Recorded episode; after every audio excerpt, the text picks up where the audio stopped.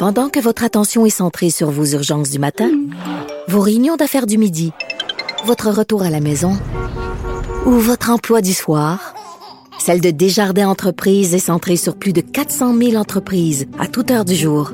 Grâce à notre connaissance des secteurs d'activité et à notre accompagnement spécialisé, nous aidons les entrepreneurs à relever chaque défi pour qu'ils puissent rester centrés sur ce qui compte, le développement de leur entreprise. Parce qu'en immobilier, faut être à son affaire. Suivez les conseils de nos experts. Via Capital, les courtiers immobiliers qu'on aime référer. Bonne écoute. Ici Ricardo. Et Émilie, marchand d'IGA. On a envie de vous inspirer à bien manger. À moins de 5 la portion. Suffit de repérer les produits valeurs sûres et de les cuisiner avec une de nos recettes. Les valeurs sûres, c'est bien pensé, hein? Bien sûr! Détails sur IGA.net. Cube Radio.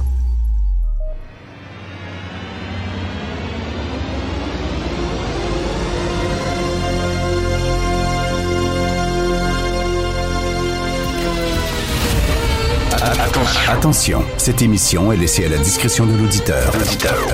Les propos et les opinions peuvent choquer. Peuvent choquer. Oreilles sensibles s'abstenir.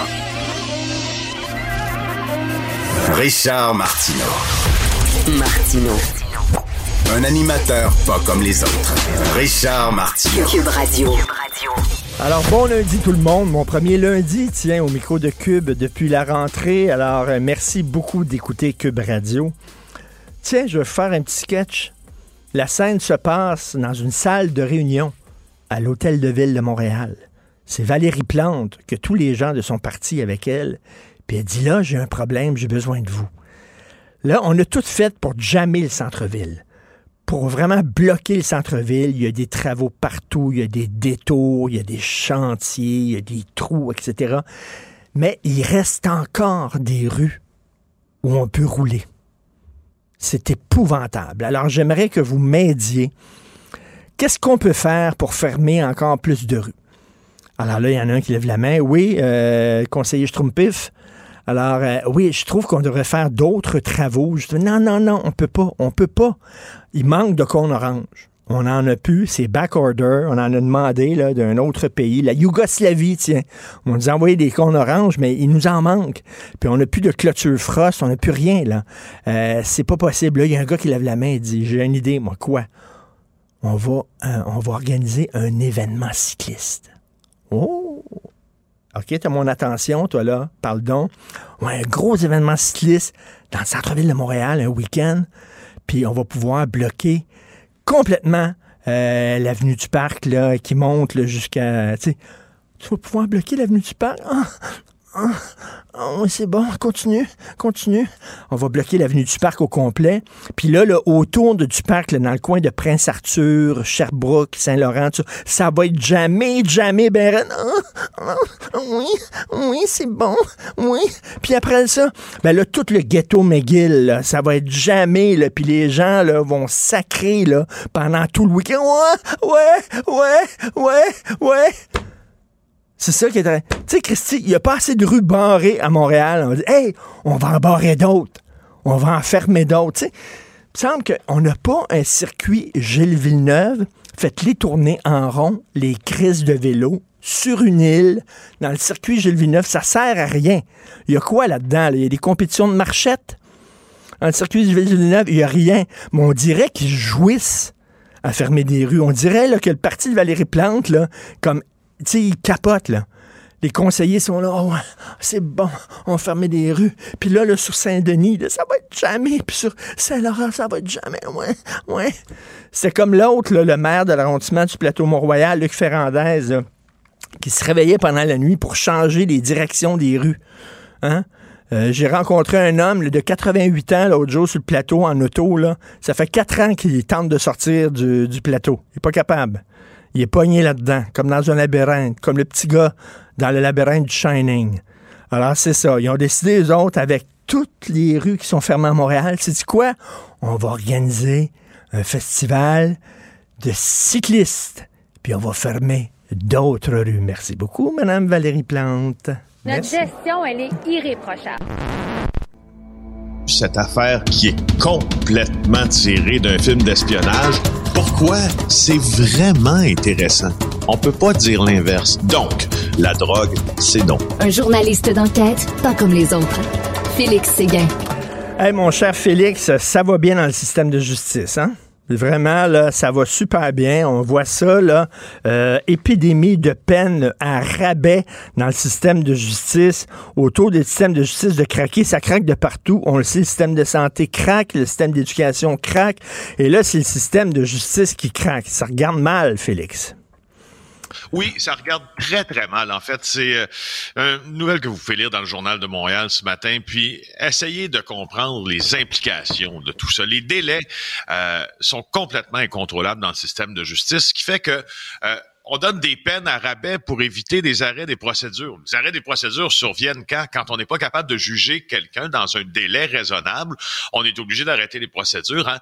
Le fameux arrêt Jordan ou celui sur les délais déraisonnables pour être plus précis. Alors, les criminels s'en tirent avec des plus petites sanctions, nous disent Valérie Gontier et Michael Nguyen. C'est une désorganisation du système judiciaire. Et je te le dis, tu sais que je te parle beaucoup de justice dans cette chronique depuis maintenant, fait quoi, trois, quatre ans qu'on est ensemble à ce micro.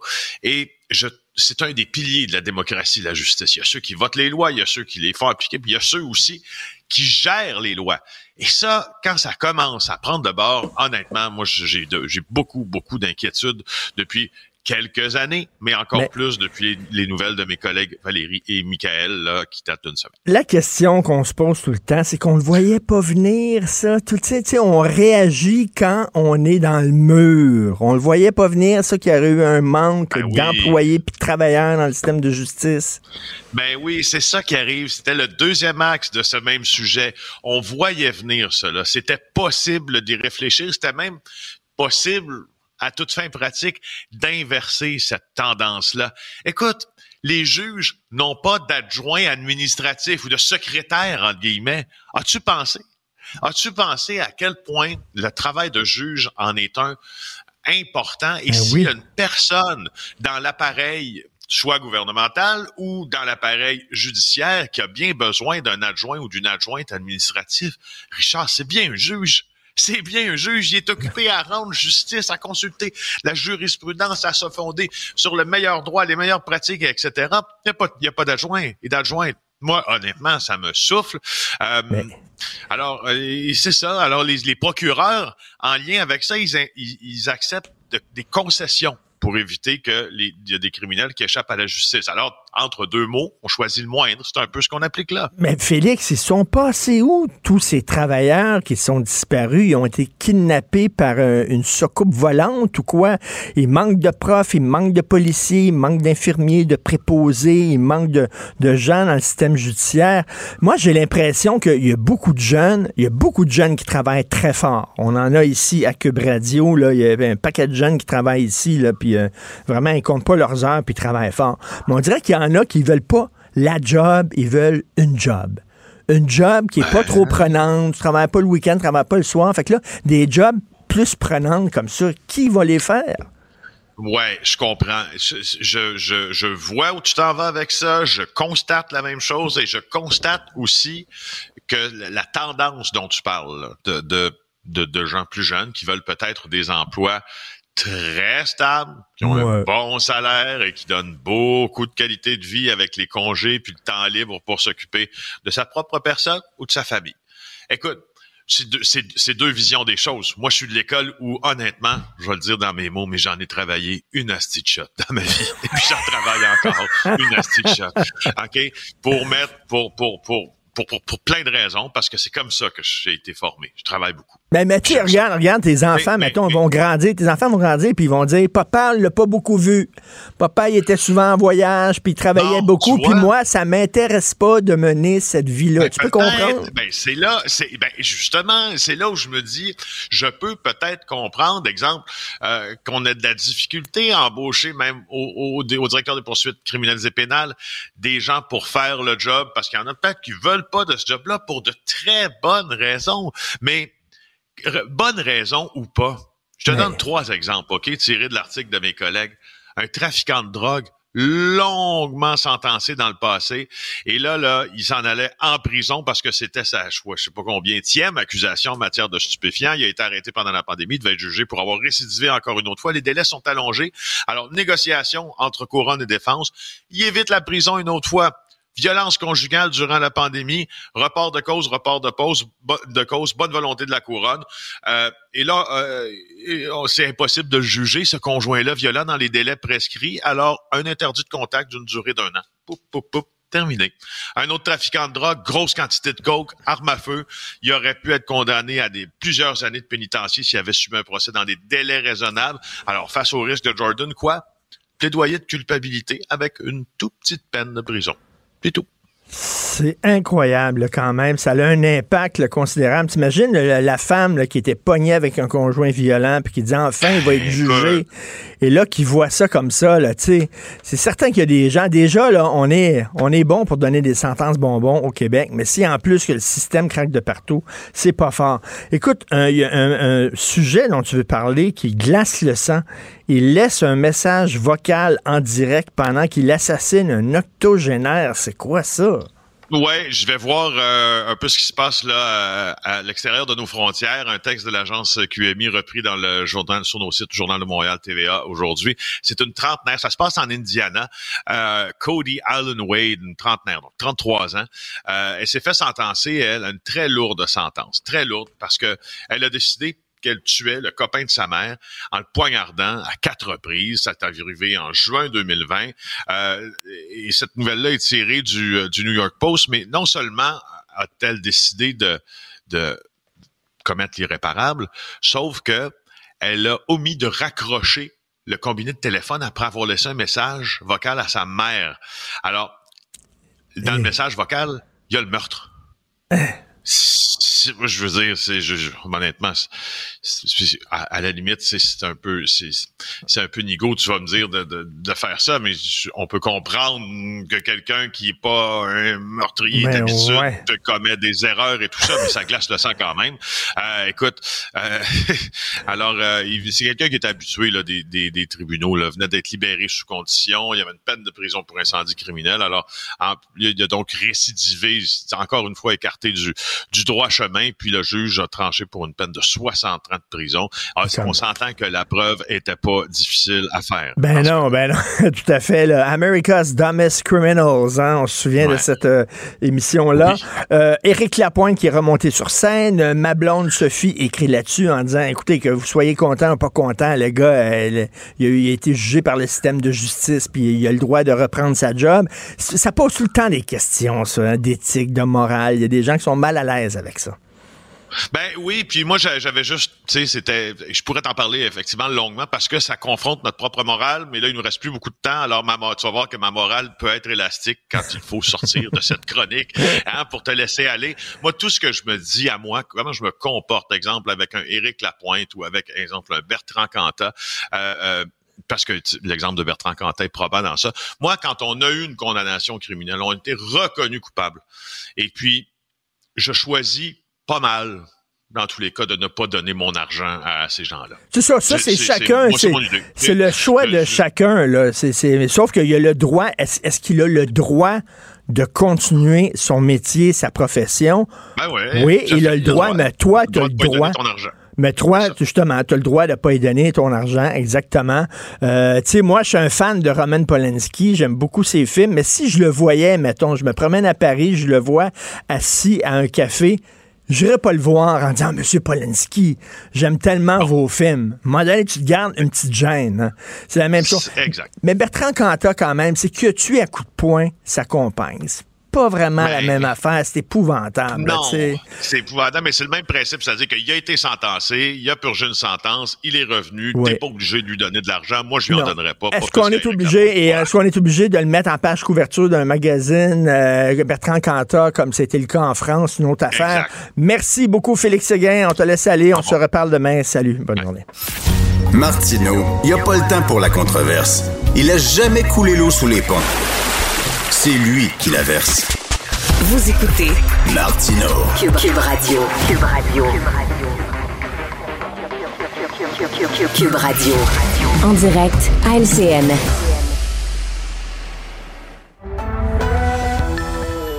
8h45 minutes. On va rejoindre Richard Martineau à Cube Radio. Salut, Richard. Euh, salut, Jean-François. Écoute, euh, je ne sais pas si vous avez montré cette vidéo-là de l'accident qui s'est passé à Ville-Saint-Laurent un fou furieux euh, au volant de son auto qui sort d'un concessionnaire. Euh, on sait ça, là, sur Côte de Liesse, près de l'ancien Office Mhm. national du film. Il y a plein, plein de concessionnaires d'autos de luxe. Le gars, il sort du concessionnaire. Je sais pas s'il venait d'acheter son auto ou quoi.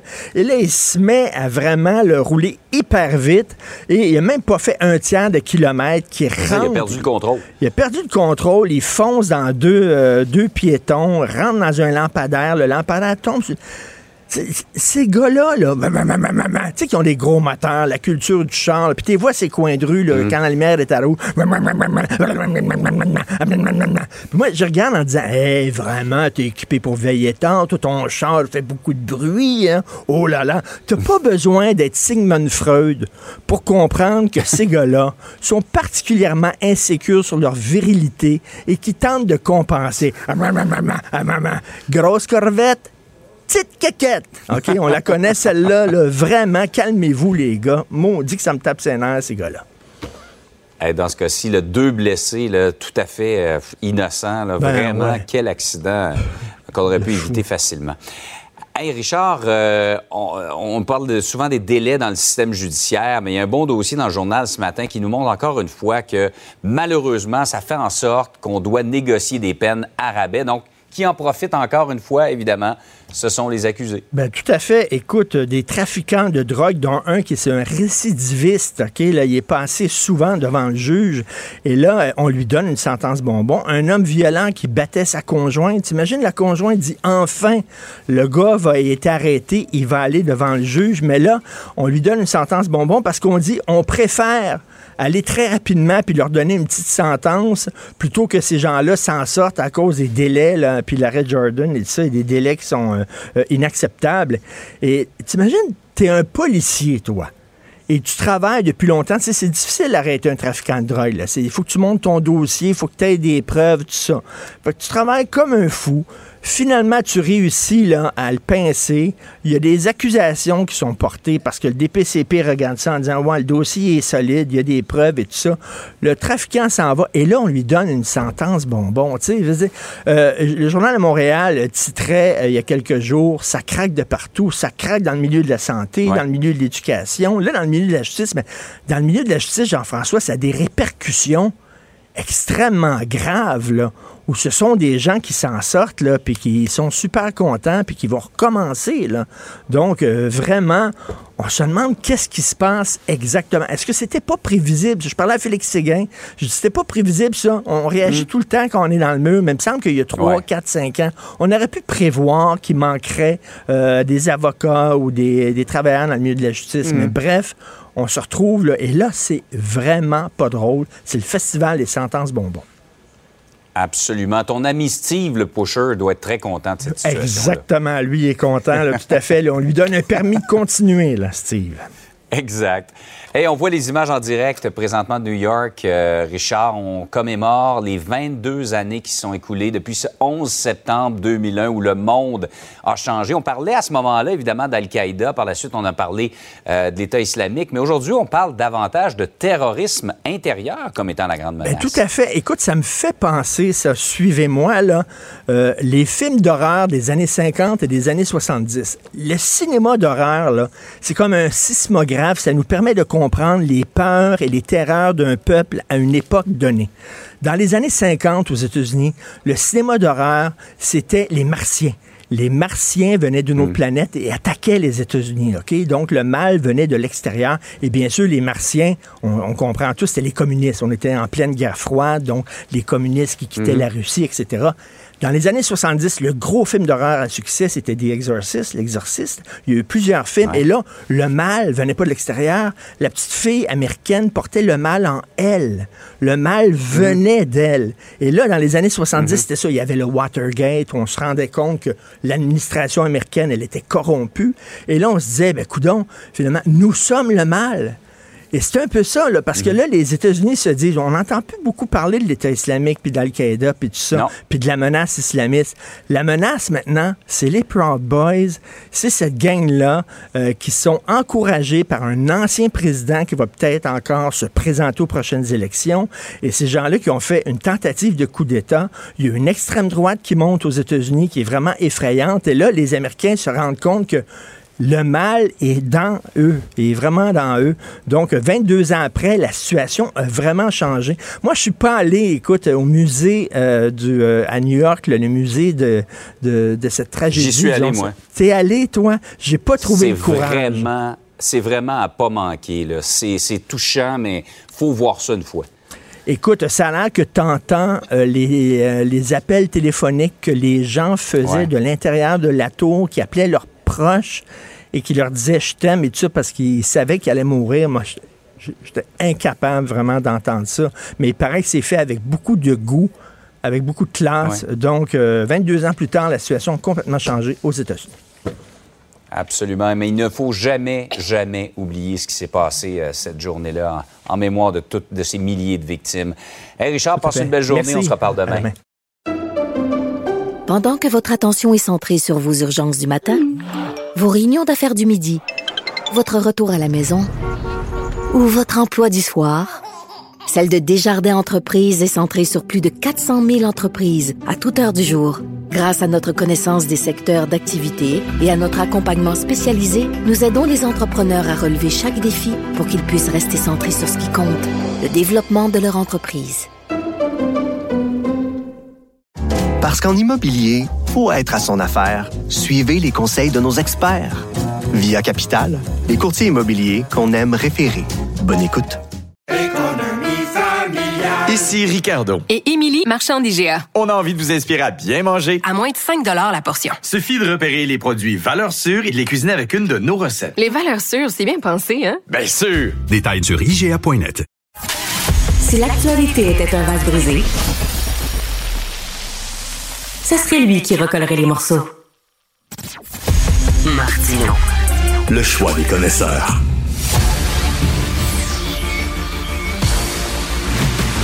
Jean-François Lisée. On va juste dire qu'on est d'accord. Thomas Mulcair. Je te donne 100 raison. La rencontre. C'est vraiment une gaffe majeure. Tu viens de changer de position. Ce qui est bon pour Pitou est bon pour Minou. La rencontre. Lisée. Mulcair. Jean-François, une question me brûle les lèvres. Est-ce que tu t'apprêtes à te présenter pour la CAQ aux prochaines élections provinciales? Parce que, parce que Jean-François sort euh, au cours des prochains jours un recueil de ses meilleures chroniques du devoir. Très hâte de lire ça. Il accorde une entrevue au devoir et il se dit agréablement surpris par le gouvernement de François Legault. Tu as plein de bons mots pour notre premier ministre, Jean-François. Oui, mais parce que euh, l'article s'arrête là c'est tout, tout le mal que j'en ai dit. Euh, je pense que ça a été. Euh, alors, mais c'est vrai, je veux dire, lorsque j'ai fait campagne contre, euh, comme chef du Parti québécois en 2018 contre François Legault, notre grande crainte, c'était que c'était le retour de l'austérité, parce qu'il s'était plaint hein, que, que Couillard avait, avait pas eu le courage de couper assez. Alors on s'est dit, ben c'est le retour de l'austérité, il va réduire les budgets, il ne nous semblait pas euh, aligné idéologiquement pour étendre le filet social. Alors, moi, je critique beaucoup la CAQ, je la critique beaucoup à notre antenne euh, et ailleurs, mais je dois dire que, ben, compte tenu qu'il y avait beaucoup d'argent en arrivant, l'économie s'est assez bien euh, tenue, donc il a mmh. augmenté les budgets. Il ne les a pas réduits. La taille même de l'État a augmenté. Il y a des gens à la droite de la CAQ qui sont catastrophés de ça. Alors, c'est vrai. Euh, sur, sur la question des enfants, par exemple, à cause de la DPJ, ce qui s'est passé à Granby, donc il y a eu la commission euh, Laurent et il y a de l'action là-dessus. Sur toute la question de la violence conjugale, il y a eu un plan d'action qui est assez fort aussi. Donc, ça, si j'avais eu en 2018 à décrire la CAQ qui s'en venait, j'aurais vraiment pas pensé à ça. Alors, il faut quand même donner le coup de chapeau là où c'est euh, le cas. Sur la question nationale, ben, je dis bien, sur la langue, ça ne suffit pas. Euh, il va falloir qu'il en fasse beaucoup plus. Euh, Tom, 116 000 nouvelles bornes électriques d'ici 2030, c'est ce qu'a promis le gouvernement Legault. Et aujourd'hui, Y a une caricature tellement drôle dans le Journal de Montréal où tu vois Michael Sebia qui a le main sur le bouton tarif puis qui s'apprête à augmenter les tarifs d'hydroélectricité au signal de François Legault. Est-ce que tu penses que ça va arriver? Est-ce qu'on va avoir une augmentation de tarifs selon toi? Ça, oui, puis ils ont toujours bonne conscience en le faisant parce que c'est un principe de développement durable, utilisateur-payeur. Ils vont dire, bon, les gens vont prendre plus soin de, de, leur consommation d'électricité. C'est quoi que M. Fitzgibbon a demandé? De la sobriété hein, énergétique. Bon, il y a peut-être dans son choix de mots un, un signal. Mais, mais c'est bien, il faut regarder là où il était avant et qu'est-ce qu'il a fait.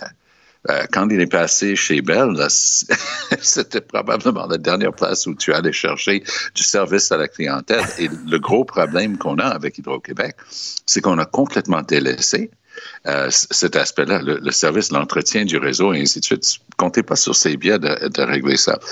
Mais euh, je peux honnêtement te dire que 116 000 bonds, c'est un, c'est extraordinaire comme, objectif. C'est super intelligent d'avoir pensé à ça parce que c'est difficile. Hein? Moi, je suis le président du Conseil du jour de la Terre, puis on a un projet avec euh, la chaîne IGA, Sobeys, pour mettre des bandes et tout ça. C'est super compliqué euh, de monter ça, mais ça vaut vraiment la peine. Ça va être disponible quand tu vas faire ton épicerie, puis ça va être disponible partout. Puis les gens n'auront plus peur d'avoir une voiture électrique parce que les étendues au Québec sont... Le Québec est tellement grand. Les gens vont dire, ouais, mais je vais être pogné, Qu'est-ce que je fais pour l'électricité? Alors, moi, je peux te dire que depuis samedi, je suis enfin le propriétaire d'une voiture électrique. J'ai acheté un Tesla euh, et je suis très content. Ah oui, euh, c'est très le fun, une auto électrique. Tiens, parlant de moyens de transport, euh, Tom, on va continuer. La panne de l'avion de Trudeau, selon toi, c'est le symbole parfait de la façon dont il gouverne le pays, ça. ben, ben oui, puis j'ai eu l'occasion de le dire à la, télé hier, je faisais mon CTV euh, News, Channel, puis j'ai dit, pensez à 24 Sussex, la, résidence du premier ministre. En arrivant, Trudeau s'est dit, hey, ils mourront pas avec ça. C'est pas moi qui vais dépenser 100 millions pour réparer ce taco-là. Non, à la place, il a mis des millions et des millions et des millions pour la réfection de la maison de campagne du premier ministre, euh, qui, est, du côté québécois en Gatineau. Pour ce qui est de 24 Sussex, ça tombe en ruine. Et huit ans plus tard, plutôt qu'il ait un bon coup de la part de Trudeau, le Canadien moyen, from coast to coast, est en train de dire, hey, euh, c'est quand même symboliquement important que c'est en train de tomber en ruine la maison du premier ministre. Qu'est-ce que tu as foutu pendant, pendant huit ans? Idem pour, pour cet avion-là, euh, Richard. Je connais intimement cet avion-là pour avoir voyagé dedans, pour aller en Chine, pour aller en Suède, à Paris, que si tu veux. J'ai été dans différentes affaires de voyage officiel et machin. Écoute, je vais te dire, tu veux savoir comment on sait que cet avion est très, très vieux? ça a été construit, c'est dans les premiers Airbus. Et donc, quelqu'un est allé dans un Canadian Tire acheter, tu sais, les câbles d'extension orange, là, quand tu veux te rendre au bout de ta propriété. Oui, oui, oui. Alors, il y a ces câbles d'extension orange par terre, en dessous des sièges, parce que l'avion a été construit à une époque où personne n'avait besoin de brancher un ordinateur, un iPhone ou un iPad ou un truc comme ça. Donc, pour ben, amener du jus, pour les journalistes ben et, les autres dans l'avion, ils ont des, des, câbles d'extension orange par terre. Ça, fin de, fin de l'histoire, on n'a plus besoin d'expliquer. Alors que ce truc-là soit par terre, au sol, en Inde, pour apparemment jusqu'à un autre 48 heures, ça défie l'entendement. Mais regarde, si, si tu as deux minutes aujourd'hui, Paul Wells, qui est on voit parfois même à la télé française, francophone. C'est un gars qui écrivait longtemps dans McLean's. Il a une bonne vue de, l'esprit. Et aujourd'hui, il, commet un papier qui ne doit pas faire plus que 300 ou 400 mots sur le bilan de Trudeau. Il, lui, il dit c'est un métaphore, l'avion, mais il dit regarde. Alors, il va dans tous les autres pays, puis à chaque fois qu'il y a une réunion, il dit ah, ça y est, Trudeau va commencer à nous, faire des leçons de morale de comment il faut être. il donne des vraies évaluations internationales. Canada est un des pires cancres de la classe en matière de changement climatique, mais Trudeau donne des leçons de morale là-dessus à tout bout de champ. Égalité, inclusion, diversité, machin. Il montre que le Canada, contrairement à toutes ses prétentions, est loin derrière euh, la plupart des autres pays. Et c'est ça l'art d'être Trudeau. Trudeau a toujours su faire du signalement de ses vertus Il, il, il, allait nous convaincre qu'on était le plus meilleur. Il parle, il parle beaucoup, mais les bottines ne suivent pas vraiment oh, les, les, babines. Le, pa le papier de Paul Wells aujourd'hui, c'est un coup de poing dans le mâchoire. Jean-François, Jean, pendant que l'avion euh, de de Justin Trudeau est cloué au sol, euh, l'avion de Pierre Poilievre décolle. Cela dit, euh, il parle de gros bon sens, il parle d'enfants transgenres, et il parle d'inflation, d'essence, mais il offre rien au Québec en ce qui concerne la langue ou les nouveaux pouvoirs du Québec. Et c'est comme si la Constitution n'existait pas. Pour Poilievre. Ben, écoute, euh, moi j'ai écouté son discours à lui et celui de son épouse, et qui était très bien livré. Et sur le sur l'intonation, sur la une déclaration d'amour au Québec. Ils n'ont pas arrêté de faire des déclarations d'amour au Québec. M. Poiliev parle de la grande nation québécoise euh, et, et, en anglais. Il dit, je vais dire ça en anglais, je fais exprès. Prenez exemple sur les Québécois qui n'ont pas peur de d'affirmer leur, leur langue, leurs valeurs, leur culture euh, contre les woke. C'est ça qu'il voulait dire. Mais prenez exemple sur le Québec. Donc, on dit, wow, euh, c'est fameux, il nous aime énormément, mais il a complètement oublié de nous dire qu'il s'est engagé à contester la validité de la loi sur la laïcité puis de la loi sur la langue. Il a complètement oublié d'en parler. Un oubli. Bon. Alors, évidemment, il, il, a cassé du sucre sur, sur le bloc. C'était assez drôle ce qu'il disait sur euh, le bloc euh, pendant que l'inflation est en train d'étrangler les gens de Québec qui ont des, qui ont des hypothèques. Lui, il fait campagne pour l'indépendance de la Catalogne. C'est campagne, bon, c'est une bonne ligne, tout à fait. Euh, puis il dit, euh, évidemment, le, Bloc veut augmenter la taxe sur le carbone. C'est vrai, mais juste au Canada, parce que la, taxe sur le carbone ne s'applique pas au Québec. Exactement. Alors, une coupe, Exactement. d'angle mort, mais, euh, mais, mais dans l'ensemble, c'était une opération réussie. Et effectivement, le problème de Trudeau, c'est que il semble que le, plancher a lâché. Là. Euh, la dégringolade dans les sondages depuis deux mois, c'est comme si le plancher avait lâché, le, charme n'opère plus. Mais euh, là, l'opération de, de Poiliev, Tom, c'est de montrer qu'il n'est pas méchant, qu'il n'est pas un extrémiste et tout ça, de se présenter comme quelqu'un qui est du gros bon sens, de plus faire peur au monde. Est-ce que, selon toi, il a réussi ça? Il a réussi avec des gens qui ne le connaissent pas comme moi je le connais. J'ai siégé en face de lui pendant dix ans.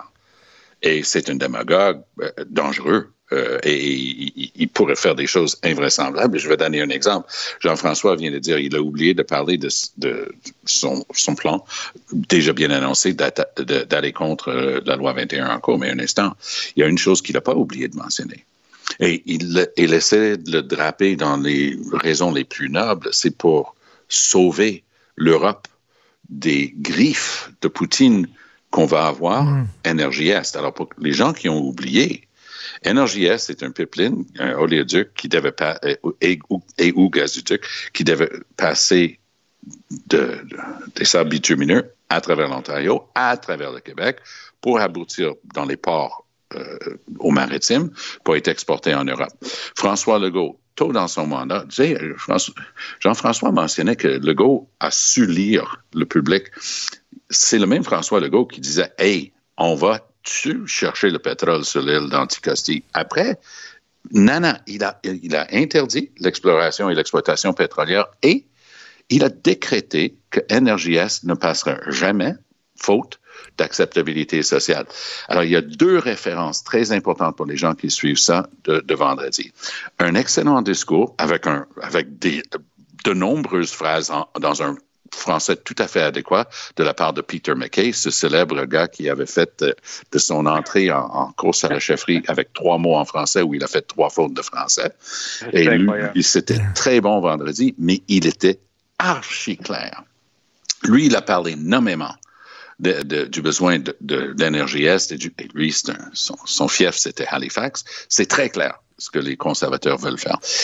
Poiliev était très clair dans son discours aussi. Mais ce qui était intéressant, c'est qu'on a l'oléoduc Trans Mountain qui est en train de coûter à vous, Jean-François et moi et tous les gens qui nous écoutent, 32 milliards de dollars. On a acheté ça d'une compagnie américaine qui doivent encore être en train de rire dans leur bar.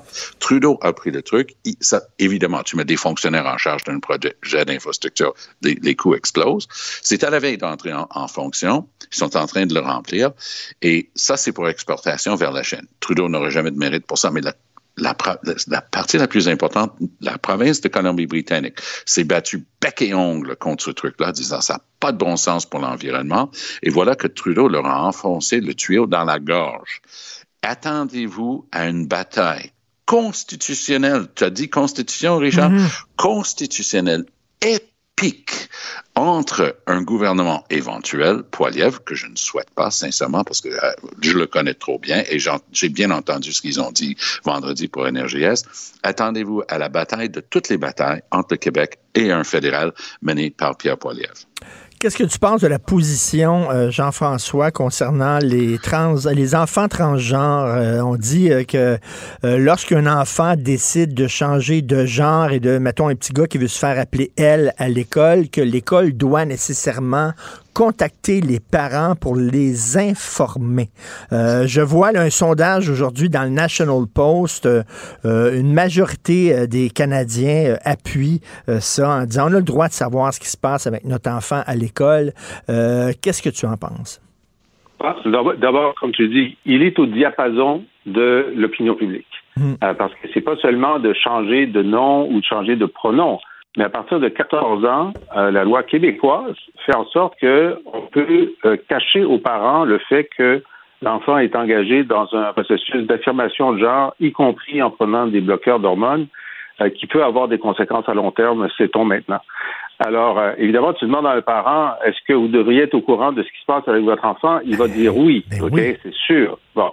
Euh, la, la, difficulté, c'est qu'il y a une minorité de parents euh, qui, euh, évidemment, ne seraient pas très contents et, il y a des parents homophobes, on le sait. et donc, c'est dans le but de protéger des enfants contre des parents homophobes que cette disposition-là existe. Mais ce qui fait en sorte que des parents non homophobes ne sont pas au courant de ce qui se passe avec leur enfant. Alors, politiquement parlant, c'est très payant pour lui parce qu'il est du bon côté de l'opinion là-dessus et M. Trudeau et Jagmeet Singh sont du mauvais côté de l'opinion là-dessus. Euh, le bloc, euh, je pense, c'était une, euh, une, position qui enfin, je vais les laisser parler parce que je suis pas assez certain de, mmh. de leur position là-dessus, mais et donc la question c'est que ces décisions-là ont été prises sans réel débat. Hein? Et les gens n'ont pas compris ce qui se passait. Et ce qui est sûr, c'est que ça prend un débat pour pour avancer là-dessus. Et ce que les conservateurs font, c'est de dire euh, ben, nous, on veut l'interdire, mais la conclusion, c'est euh, ben, il faut en parler. Puis moi, je suis là. Je suis il faut en parler parce qu'on ne peut pas euh, accepter sans discussion un, changement aussi fort. Des gens qui n'ont pas le droit de conduire, des gens qui n'ont pas le droit de prendre de l'alcool, mais qui auraient le droit de changer de sexe sans que, sans que les parents en soient il me semble que c'est un peu fort. Et Tom, Tom si c'était le cas pour mes enfants, mais moi j'aimerais le savoir, pas parce que je veux leur faire changer d'idée, mais je veux comprendre ce qui se passe, je veux les, les appuyer, je veux, je sais pas, je veux les réconforter, tout ça. Est-ce que c'est nécessairement transphobe, cette position du Parti conservateur du Canada? C'est toujours avec les conservateurs la même technique. Tu prends un truc où tu sais que si on fait un coup de sonde dans l'opinion publique, les gens vont être d'accord, et tu l'utilises pour passer le reste de ton programme. Ils ont fait exactement la même chose avec l'avortement dernièrement.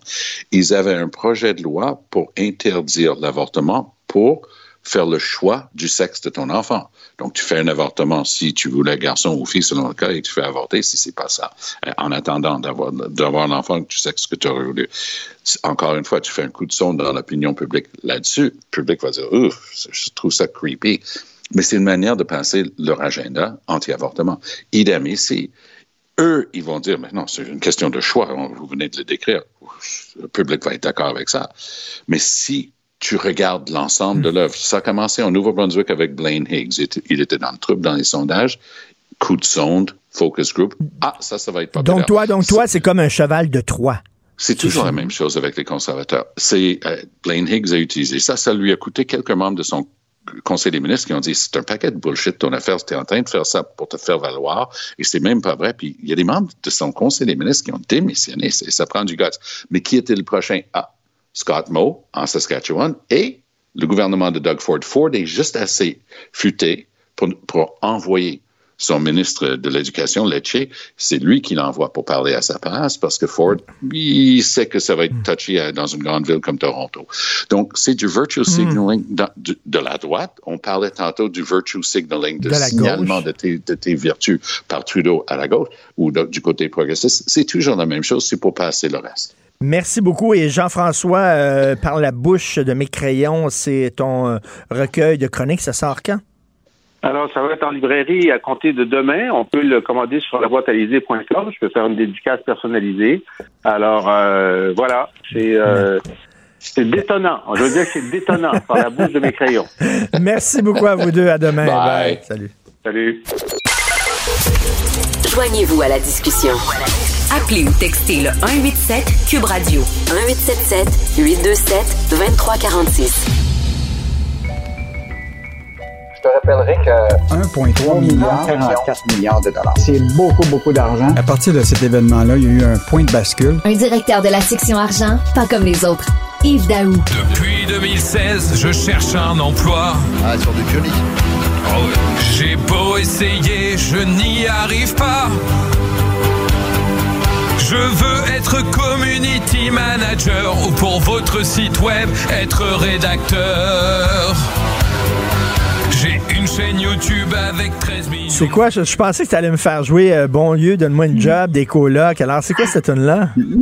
En fait, c'est une émission de radio en France où ce que tu sais que le taux de chômage en France est 7,6% Et cette émission de radio-là, le matin, ce qu'ils font, c'est que les gens leur envoient leur CV. Ils lisent les CV, puis là, les employeurs peuvent appeler pour les recruter. Et pour, euh, pour certains, ils font une chanson avec le CV de, de la personne. Très drôle. C'est vraiment bon. Ouais. Très drôle. Mais, Mais- mais écoute, donc, de plus en plus de gens ont besoin d'un deuxième emploi pour boucler les fins de mois. En fait, Richard, regarde, euh, il y a deux semaines, euh, Walmart a ouvert euh, une succursale ici à Montréal. Pour 300 postes, il y a eu 3000 entrevues et candidatures. Là, tu as vu, euh, Couche-Tard a annoncé la semaine dernière, là, 25 000 CV par semaine qu'ils reçoivent, dont une augmentation de presque 25% du nombre de, CV. Et donc, euh, les chiffres sont sortis de l'emploi ven- vendredi, puis on s'est mis à analyser tout ça. Et ce qui est fascinant, c'est tu as à peu près un million de personnes au Canada qui, euh, qui ont deux emplois. Mais ce qui est fascinant, c'est le fait qu'une grande majorité maintenant, puis c'est une augmentation de 70% par rapport avant la, par- avant la pandémie, c'est que les gens vont euh, chercher un deuxième emploi parce qu'ils sont plus capables de, pa- de payer pour les besoins essentiels. Ce qui s'était Hmm, pas vu depuis un bon bout de temps. C'est pas, pour se payer- c'est pas pour se payer des voyages dans le sud et tout ça, là. Non, non, mais regarde, le, le témoignage qu'on a de la personne euh, qui, qui, qui nous dit ça aujourd'hui, il dit, écoute, avant, là, tu pouvais manger pour euh, 7 à, 7 à 8 dollars par, tu sais, pour un repas. Il dit, aujourd'hui, c'est trop cher même pour boire un verre de jus. Donc, euh, ils ont, ils ont vraiment pas le choix. Bon, on le sait, là, l'inflation alimentaire, les restos, la bouffe, le transport, le logement est en haut. Donc, les gens sont obligés de se trouver un, un deuxième emploi, un phénomène qui... euh, qui qui qui, qui existait pas. Des, des donc, emplois de fin de oui. semaine, quoi, c'est ça, c'est des sidelines de week-end. Ben, ben, écoute, c'est beaucoup, le- tu sais, dans les catégories de ceux qui vont aller travailler un deuxième emploi, c'est beaucoup les femmes, les immigrants, euh, qui euh, ont, ont pas le choix parce que ils, ils sont pas euh, assez bien payés. Euh, donc, euh, t'as- t'as des gens qui vont travailler pour le week-end parce qu'ils vont faire le soir, puis ils vont faire un petit job dans, dans le jour. Euh, c'est le cas de, de la personne qui, là, lui, dit, moi, il dit, même ma facture d'électricité a trop augmenté. J'ai tout augmente, ça fait que je suis obligé absolument de me trouver un deuxième emploi. Donc, c'est un phénomène qui, tu sais, qu'on avait vu un peu. Les gens, des fois, ils se trouvaient un deuxième emploi parce que, bon, ils, tu sais, ils, ils trouvaient qu'ils s'ennuyaient un peu, mais il y a beaucoup de gens, là, tu sais, même des personnes qui ont 60 et 65 ans et plus, qui étaient à la retraite, puis là, qui voient que c'est plus, c'est plus difficile d'avoir un bon chèque de retraite, ben ils retournent deux, trois jours pour travailler juste pour s'assurer qu'ils payent l'épicerie. Là. Donc, euh, Mm. un phénomène là, vraiment nouveau là, qui se passe.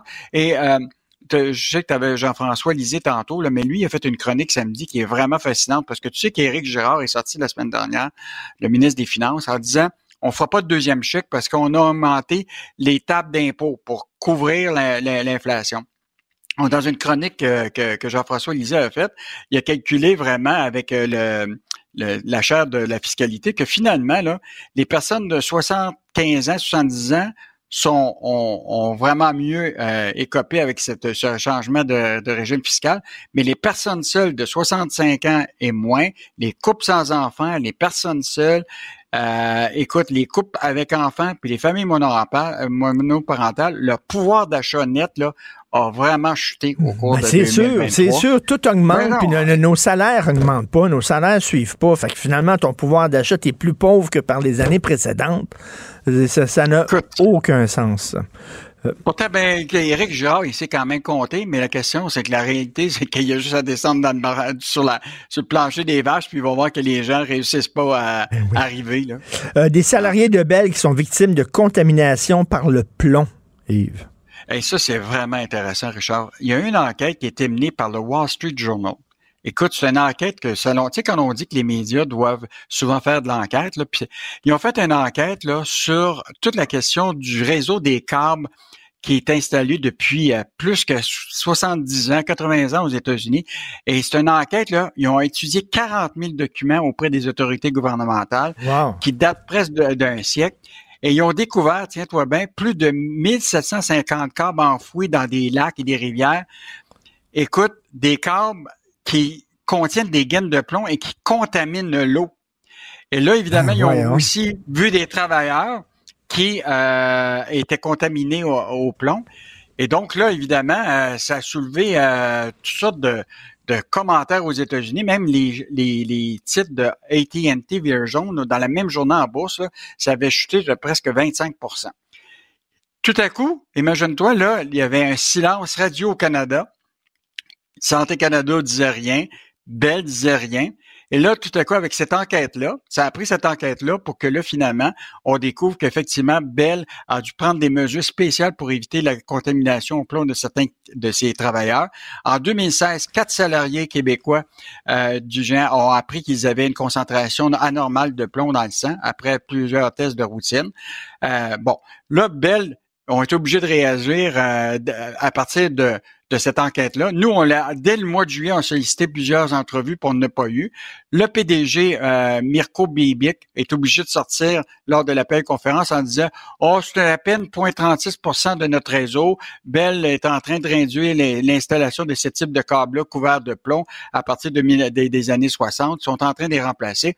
Mais ça a pris quand même l'enquête du Ben Wall oui. Street Journal pour faire en sorte que les compagnies de télécom sortent publiquement. Si jamais il y avait eu, s'il n'y avait pas eu d'enquête là-dessus, là, il n'y aurait eu aucun mot là-dessus. Alors là, Santé Canada est sur le qui-vive parce que il faut qu'ils qu'ils analysent tout ça. Euh, les compagnies de télécom, ben, ils n'ont pas le choix de parler de ce risque-là auprès de leurs investisseurs.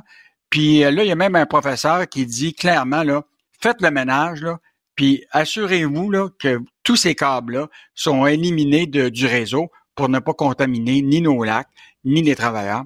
Donc, euh, une enquête qui est partie du Wall Street Journal, pour laquelle, au Canada, on était comme un peu deux ans en retard ou quatre ans en retard. On réagit tranquillement, mais euh, c'est quand même une très, très bonne histoire qui prouve que des fois, le journaliste d'enquête, ça vaut la peine. Ben, tout à fait à lire sous la plume de Sylvain Larocque dans la section argent. Merci beaucoup, Yves. À demain. Bonne journée. Salut. À demain. Au Bye. plaisir. Martino. Le cauchemar de tous les woke. Vous avez vu les images du euh, tremblement de terre euh, au Maroc. C'est vraiment épouvantable. Euh, Il y a des photos dans le journal aujourd'hui. Ça glace le sang. Là, on est rendu à 2100 morts, mais là, j'imagine que le bilan va peut-être changer et aller vers le haut au courant de la journée. On va en parler avec M. Serge Perrault, président de l'Ordre des géologues du Québec. Bonjour, M. Perrault. Bonjour. Ben, ça m'a étonné, ça, a étonné tout le monde, un tremblement de terre au Maroc. Il me semble que ce n'était pas une région qui était susceptible d'avoir des tremblements de terre, pas des gros comme ça. Est-ce que c'est, euh, est-ce qu'on a des raisons d'être surpris, M. Perrault? Euh, oui et non. Euh, une réponse un peu ambiguë, mais Ouais. euh, en fait, euh, le, le Maroc, euh, c'est relativement stable, mais dans le passé, on connaît eu, il y a eu plusieurs gros tremblements de terre, dont celui d'Agadir en 1960, là, qui avait été assez meurtrier. Donc, euh, euh, périodiquement, à peu près à disons une fois par siècle ou, euh, ou deux là qui va arriver un tremblement de terre assez majeur là, qui va se développer au Maroc parce que faut pas oublier que le, Maroc est situé avec euh, la chaîne de montagnes des Hauts Atlas euh, sont situés sur la plaque africaine qui s'enfonce sous l'Europe. Donc, on est euh, dans un contexte de tectonique active qui est plus, disons, euh, on voit plus au niveau de l'Italie, de la Grèce, euh, où est-ce que c'est beaucoup plus actif, mais le Maroc euh, n'est pas exclu de ces zones actives, sismiques actives. Et mais monsieur, monsieur Serge Perrault, euh, est-ce que on fait du monitoring à travers le monde? Est-ce que bon, les, sismographes, j'imagine que ça n'existe pas seulement pour dire la force d'un tremblement de terre qui s'est déroulé, mais est-ce qu'on peut aussi prévoir les, tremblements de terre en disant il risque d'en avoir un, il y a beaucoup d'activités souterraines, là, puis euh, d'ici une semaine, ça risque de brasser. Est-ce qu'on peut faire ça? Malheureusement, non. On n'est pas rendu encore là. Euh, la raison étant, c'est le, le- les zones sismiques qui sont détectées à la dernière minute.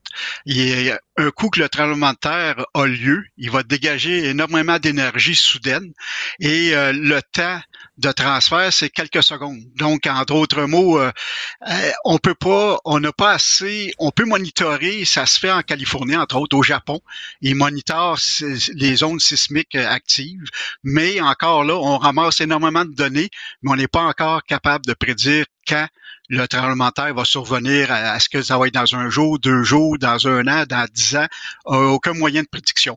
La seule chose que qui se fait actuellement au Japon avec tout la, la- la- le, nombre de sismographes, sismomètres qui sont distribués à travers sur les, les îles, euh, on est capable à quelques secondes avant que le l'onde de choc arrive à la surface, d'arrêter les certaines populations. Mais autrement, ça, se limite à quelques secondes et non pas, ou peut-être une minute ou deux, mais certainement pas à, des heures ou des jours d'avance. Euh, Pensez-vous qu'un jour, on va pouvoir euh, euh, les prévoir? J'imagine qu'il y a des experts qui travaillent là-dessus.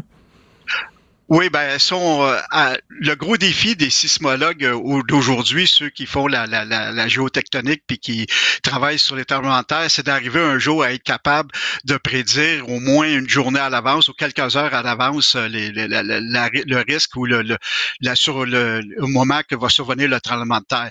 À l'heure actuelle, on travaille sur une espèce de, vous savez, le tremblement de terre, ça émet des ondes. Il y a toutes sortes de types d'ondes et présentement les, sismo- les sismologues travaillent sur l'étude de l'effet que le, lorsque le tremblement de terre survient va déformer un peu la Terre, surtout les gros tremblements de terre, et essayer d'en- de, de, de mesurer cette longueur, cette onde-là qui est générée, qu'on appelle des ondes gravitationnelles, et de voir est-ce qu'il est possible de pouvoir prédire peut-être quelques heures d'avance le, Hmm. le, le, le- moment que va survenir un, un tremblement de terre. Mais on est encore loin d'avoir des prédictions qui vont être à des jours d'avance.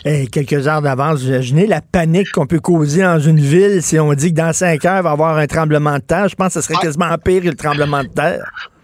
On l'a déjà, ce système-là, avec les tsunamis. Hein? Si on regarde tout le bassin Oui, euh, oui. de l'océan Pacifique, on a les alertes à tsunami. Lorsqu'un tremblement de terre survient, euh, déjà là, les, les, les, tous les centres de, de, de, de sismographie euh, internationaux, aux États-Unis, au Japon, euh, dans différents pays, vont euh, mesurer, déjà, vont amplifier, vont mesurer, vont étudier l'onde de choc que ça va générer dans l'océan et ils vont déclencher une alerte de tsunami. Donc, on sait que, par exemple, euh, si- qu'est-ce qui est arrivé euh, le- le- en 2021 lorsque les- les- un des volcans a fait éruption euh, euh, des îles Tonga dans- en Océanie, ben, ça a généré une onde de choc, euh, cette grosse éruption volcanique-là, qui a créé un tsunami.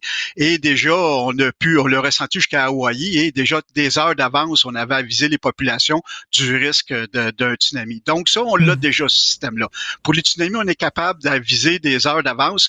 Dans le cas de, en comme en Thaïlande, c'est Ben le oui. gros, sur le- le- le- en Indonésie, le gros euh, le tremblement de terre est survenu. L'onde de choc était tellement rapide que l'alerte à tsunami a plus ou moins fonctionné. Mais pour les gens qui étaient à Madagascar ou plus loin dans l'océan Indien, ben, on pouvait, on a eu le temps d'évacuer les populations des zones côtières.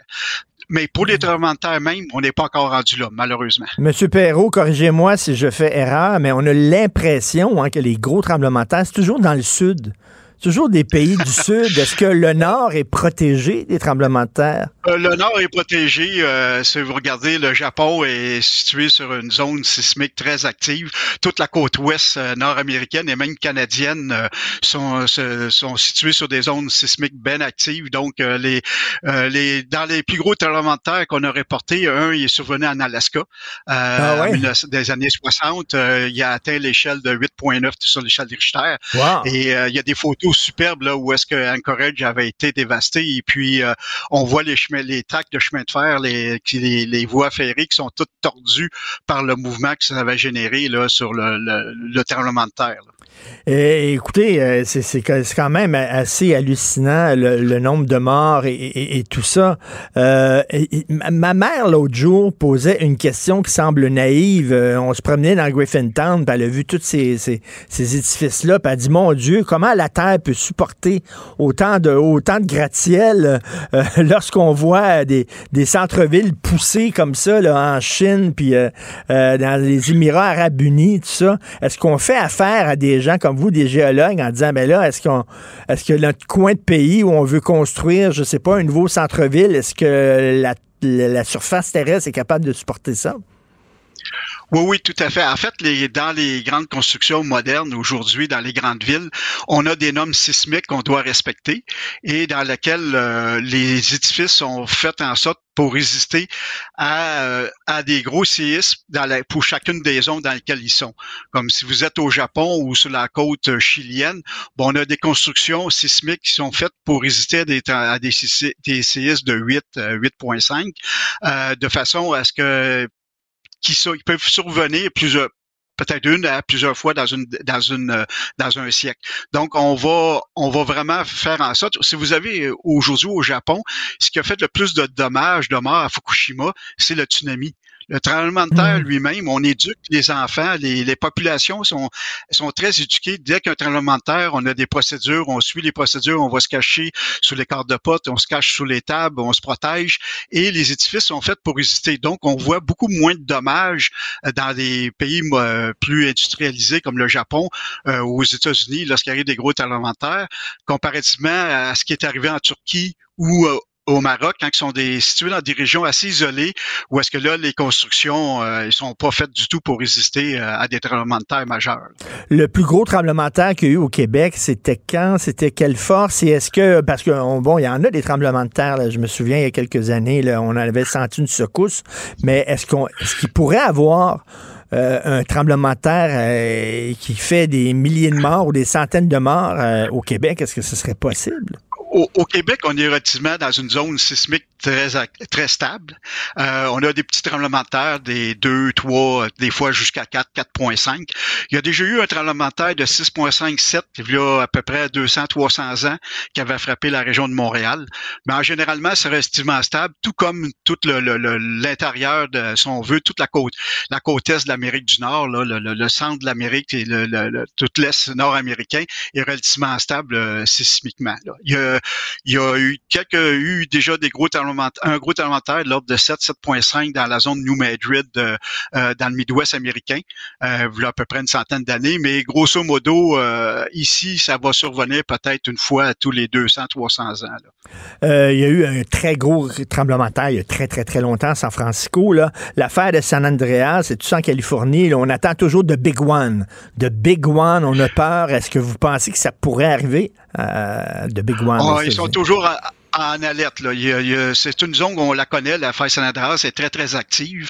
Euh, mais ce qui est assez intéressant, c'est le dernier tremblement qui a eu lieu dans la région de San Francisco. C'est pas sur la faille elle-même, mais sur, une des failles subsidiaires. Donc, il y, a, il, y a, tout un jeu de blocs euh, tectoniques qui bouge en Californie et qui fait en sorte euh, il y a toujours une accumulation des, des forces sismiques et le, gros tremblement peut survenir au Chili. Le dernier qui a eu lieu au Chili il y a quelques années, ça avait atteint l'échelle de 9 sur l'échelle de Richter. Donc, euh, il y a toujours, euh, il y a toujours possibilité qui est canéen. C'est, ça fait partie de l'équation quand on vient en Californie. Et ça, en terminant, au Maroc, c'était quoi sur l'échelle de Richter, là? C'est à peu près un tremblement de terre de 6,8 sur l'échelle de Richter. On pense que d'après le, le, les services géologiques américains, le tremblement de terre est situé à peu près à, à peu près à 26 km de profond. Il y a eu quelques répliques plus près de la surface. C'est le fait que c'est un tremblement de terre qui est un peu profond et puis c'est un rajustement de blocs, là, probablement suite à des tensions du fait entre l'Afrique et comme l'Afrique s'enfonce sous l'Europe, euh, des fois ça coule pas comme ça glisse pas comme ça devrait. Il y a des tensions qui s'accumulent et des fois dans l'arrière-pays, comme ce qui est le cas qui est arrivé, c'est des forces qui sont relâchées euh, dans le cas au niveau du haut Atlas, là, qui est une chaîne de montagne qui, qui est née justement de cette collision-là entre ces deux continents. Et souvent, si ça fait beaucoup de dégâts aussi, c'est parce que dans certaines régions, peut-être les bâtiments aussi n'ont pas été construits là, en respectant certaines exactement. règles. Exactement. Ben, c'est des, des villages, c'est des secteurs reculés Ben où oui. est-ce que les constructions, c'est les maisons d'argile, ça, ils sont pas faites nécessairement pour résister à des grands tremblements de terre. Et historiquement, les gens n'ont pas vécu beaucoup. Le dernier, à leur mémoire, peut, va revenir à ces gens-là, c'est celui d'Agadir en 1960. là. Tout à fait. Merci beaucoup, M. Serge Perrault, président de l'Ordre des géologues du Québec. Très intéressant. Merci. Bonne journée. Pendant que votre attention est centrée sur vos urgences du matin, vos réunions d'affaires du midi, votre retour à la maison ou votre emploi du soir, celle de Desjardins Entreprises est centrée sur plus de 400 000 entreprises à toute heure du jour. Grâce à notre connaissance des secteurs d'activité et à notre accompagnement spécialisé, nous aidons les entrepreneurs à relever chaque défi pour qu'ils puissent rester centrés sur ce qui compte, le développement de leur entreprise. Parce qu'en immobilier, faut être à son affaire. Suivez les conseils de nos experts. Via Capital, les courtiers immobiliers qu'on aime référer. Bonne écoute. Ici Ricardo. Et Émilie, marchand d'IGA. On a envie de vous inspirer à bien manger. À moins de 5 la portion. Suffit de repérer les produits valeurs sûres et de les cuisiner avec une de nos recettes. Les valeurs sûres, c'est bien pensé, hein? Bien sûr! Détails sur IGA.net. Ben oui, on le sait. Martineau, ça n'a pas de bon sens comme il est bon. Vous écoutez Martineau. Cube Radio. Alors, c'était le congrès du Parti conservateur du Canada et Pierre Poilievre fait la grande séduction, la grande demande auprès des Québécois. Et il y a Éric Duhem, chef du Parti conservateur du Québec, qui était présent. Il était allé là comme observateur. Il est avec nous. Salut, Éric. Bonjour, Richard. On va se tutoyer parce Oui. qu'on se tutoie dans... Fera pas la- semblant qu'on se connaît pas. Ben non.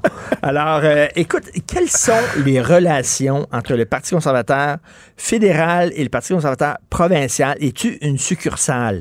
Absolument pas. Il n'y a pas de lien organique. OK, on est deux partis indépendants, mais c'est sûr qu'on a le nom en commun, évidemment. On est tous les deux des conservateurs. On a aussi des philosophies politiques qui sont très similaires, sais, de la réduction de la rôle de l'État, remettre plus d'argent dans les poches des contribuables. Bon, c'est c'est des politiques conservatrices.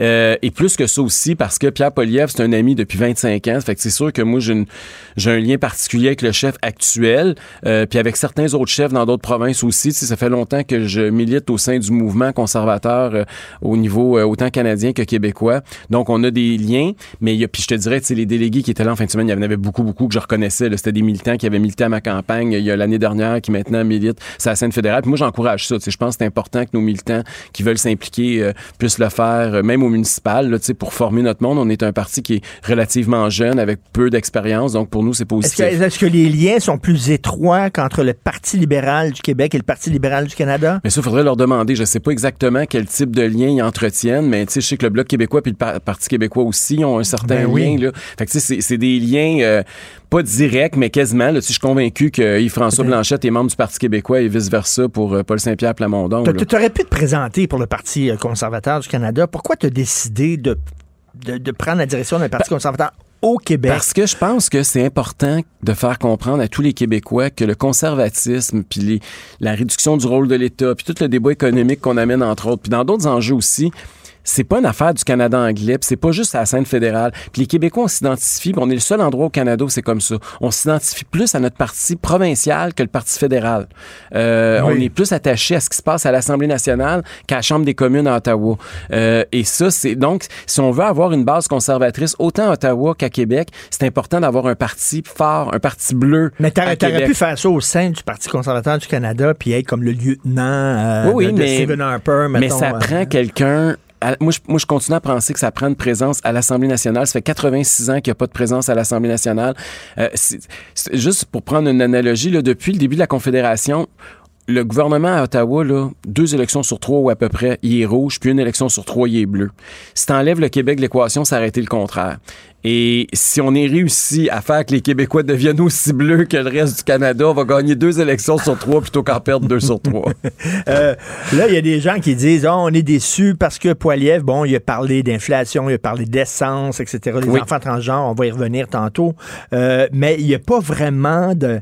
Tu sais, il n'y a, pas de, vraiment d'offre pour le Québec. C'est comme si la Constitution n'existait pas. Il n'y a pas de nouveaux pouvoirs. Il n'y a pas de truc on va protéger votre langue au sein du Canada, tout ça. On, on ne fait plus ce genre de, de, de, de- de- de démarche auprès. C'est quoi? C'est parce que les autres chefs avant se sont brûlés les doigts. Ça n'a rien donné. Eric O'Toole, on le sait, a fait une grande déclaration d'amour au Québec. aussi. Andrew Scheer, ça a puis rien, rien donné, ça a fait de patate. Même François Legault est sorti pour dire au monde de voter puis ça ça a pas été l'idée du siècle. Mais euh, je pense qu'aussi, c'est qu'on est dans une période où économiquement, là, les gens sont préoccupés, on peut pas se le cacher. Moi, je fais une tournée du Québec tout l'été. J'ai été dans toutes les régions du Québec. Je peux te dire, Charles, le premier sujet dont le monde me parlait, c'était le prix de leur panier d'épicerie, combien ça venait de leur coûter à aller mettre du gaz, comment est-ce qu'ils étaient en train de renouveler leur hypothèque, puis ils capotaient de voir les taux d'intérêt monter, comment est-ce qu'ils avaient l'impression qu'à chaque chèque de paye, il leur en reste de moins en moins dans leur poche. C'est de ça dont le monde me parlait. Il y a personne qui me parlait de référendum, puis de constitution, puis de rapatriement. Là. Je pense que quand il y a une préoccupation économique, puis une insécurité comme on vit actuellement, là, la première chose dont les gens veulent euh, entendre parler, c'est de l'économie puis de leur niveau de vie. Puis c'est pour ça, je pense que Pierre Poliev parle de ça. Ça que même Justin Trudeau est rendu sur ce terrain-là. Quand tu te cherches un logement, t'es pas de trouver un logement, puis quand t'es t'es plus capable de, de- de boucler ton budget à la fin du mois, puis tu te demandes comment tu vas nourrir tes enfants, là, des débats euh, philosophiques sur la Constitution, ça te tente un peu moins. Là. Mais là, quand Poiliev il critiquait la Banque du Canada, là, puis ben, moi, tout le monde riait et tout ça. Mais là, euh, on a vu là, euh, que l'opposition demande à François Legault, là, écoutez, est-ce que vous allez critiquer la Banque du Canada? Ça, il a dû rire dans sa barbe. C'est sûr qu'il a ri dans sa barbe. Écoute, c'est quoi? C'est neuf hausses qu'il y a eu dans la dernière année là, du taux Oui, d'intérêt. il y a des gens qui nous écoutent, là, qui ont des taux variables. À tous les mois, là, ils ont vu là, une différence, là, que ça leur coûte de plus en plus cher. Euh, là, il y a des gens qui avaient des... Qui, qu'eux autres, ça arrive à échéance. Là, ils avaient pris un, des, des, des, des prêts fixes, là, là, qui arrivent à échéance, puis ça double les frais d'intérêt. C'est, je veux dire, c'est une grosse, grosse pression. Veut, veut pas pour le monde qui a une maison. Là, les gens normaux, là, le- je veux dire, ta maison, c'est ton plus gros paiement à la fin du mois. Là. Euh, puis c'est pas vrai qu'on a zéro pouvoir là-dessus. Les, les- regardez partout dans les autres pays, là, les taux d'intérêt ils ont pas monté en flèche comme au Canada. Il y a plusieurs raisons pourquoi ça a augmenté, notamment parce que le gouvernement dépense beaucoup trop à Ottawa. On a puis mais à Québec aussi, on a des gouvernements dépensiers qui ont accumulé les pires déficits de l'histoire et du Québec et du Canada. Puis à un moment donné, ben, il faut qu'on paye pour ça. Puis on est en train de le payer très chèrement. Euh, tu sais, il y avait une image qui était accolée à Poiliev, euh, euh, un gars extrémiste, un gars radical, etc. D'ailleurs, c'est ce que me répète tous les matins Thomas Mulcair. Il dit, moi, je l'ai vu là, devant moi là, en Chambre des communes, puis je peux vous dire que c'est un dangereux euh, radical qui me dit. Bon, euh, là, il essaie de changer son image. Effectivement, c'est l'homme du gros bon sens. Est-ce que tu penses que l'opération... euh, D'abord, M. Mulcair devrait faire attention, parce que lui aussi, quand il était à la tête du NPD, il y en a plusieurs qui l'associaient à l'extrême gauche. fait qu'il a déjà goûté à cette médecine-là, de se faire injustement diaboliser. Moi, je connais Pierre Poilievre depuis 25 ans. Je considère que c'est un ami personnel. Même quand je me suis présenté à l'ADQ en quoi 2003, il y a 20 ans, euh, il, était, avait, il stagiaire à Ottawa pour le Parti conservateur ou l'Alliance canadienne, puis il était venu euh, passer l'été à m'aider à faire ma campagne électorale dans deux montagnes. Donc, c'est un gars qui connaît bien le Québec. C'est un gars qui est modéré. Euh, c'est pas un gars qui est extrémiste d'aucune espèce de façon. C'est sûr que quand tu es en politique, surtout quand tu es dans l'opposition, faut que tu critiques, tu sais. Puis moi-même, j'ai les gens disent "Ah Eric, tu as l'air fâché ou t'as l'air c'est le rôle d'opposition des fois ça peut être ingrat parce qu'à force de toujours critiquer le gouvernement, euh, ça, ça ça donne une perception de la population, mais je peux vous dire que ce gars-là personnellement, il est pas comme ça du tout. Puis je suis content parce que tranquillement, il est en train de se définir. C'est important en politique de te définir toi-même, pas laisser tes adversaires te Te définir. définir. Puis vous avez vu, il y a eu une campagne publicitaire, là, je pense que même sur vos ondes, ça passait, là, euh, les, où on voit sa femme qui parle de lui. D'abord, ils ont des histoires toutes les deux. Là. Lui, c'est un enfant adopté. Euh, elle, c'est une fille qui a immigré du Venezuela, qui est venue au Québec, qui a grandi dans l'Est de Montréal, qui parle parfaitement les trois langues. D'ailleurs, elle a fait une présentation en fin de semaine euh, à Québec où elle s'est exprimée dans les trois langues. Je veux dire, c'est une belle histoire, les deux. Puis on est en train de voir pas juste le politicien, mais le père de famille, le, le mari, le gars ordinaire. Et euh, je pense que ça aussi, c'est important. Puis c'est peut-être pour ça, présentement, on voit que les sondages commencent à bouger en faveur du Parti conservateur du Canada. Puis je pense que c'est l'aspect émotif. On est en train de réaliser là, qu'au-delà du gars qui chiale contre le gouvernement, il y a un être humain qui a une structure, qui a une pensée, puis qui, qui a une vie normale. Est-ce que tu nous trouves tr- plus complaisant envers l'extrême gauche qu'envers l'extrême droite? Tu sais, par exemple, euh, Amir Kadir, là, c'était vraiment l'extrême, extrême Puis gauche. Mickaël, il faisait pas des montées Et, de euh, lave, venait toujours jaser de ça. et- tu sais, c'est comme, euh, mais ça, ça passe. euh, ça a toujours été comme ça, hein. Tandis que l'extrême droite, ah là, c'est sûr que quand tu es à droite du centre, euh, c'est sûr que tu pas toujours le même traitement de faveur et euh, c'est parfois difficile. C'est, euh, je vais donner un exemple bien concret. Il y a une élection partielle présentement dans Jean Talon. Puis euh, il y a une chroniqueuse journaliste dans le Journal de Québec qui fait les, les- les- portraits de chacun des candidats. Ben nous autres, on n'est pas là. Pourtant, on n'a pas été invités. Pourtant, on est un des le, le- parti qui a fini deuxième dans la grande région de Québec. Autant ça arrive sud que ça arrive nord. Puis notre candidat, il on est sur les deux thèmes principaux, autant le tramway que le troisième lien. On est tout seul à être contre le tramway, puis contre le, puis pour le troisième lien. Puis on est les seuls qui sont pas invités à faire un portrait, puis à parler. Fait que tu sais, c'est toujours, faut toujours se battre différemment.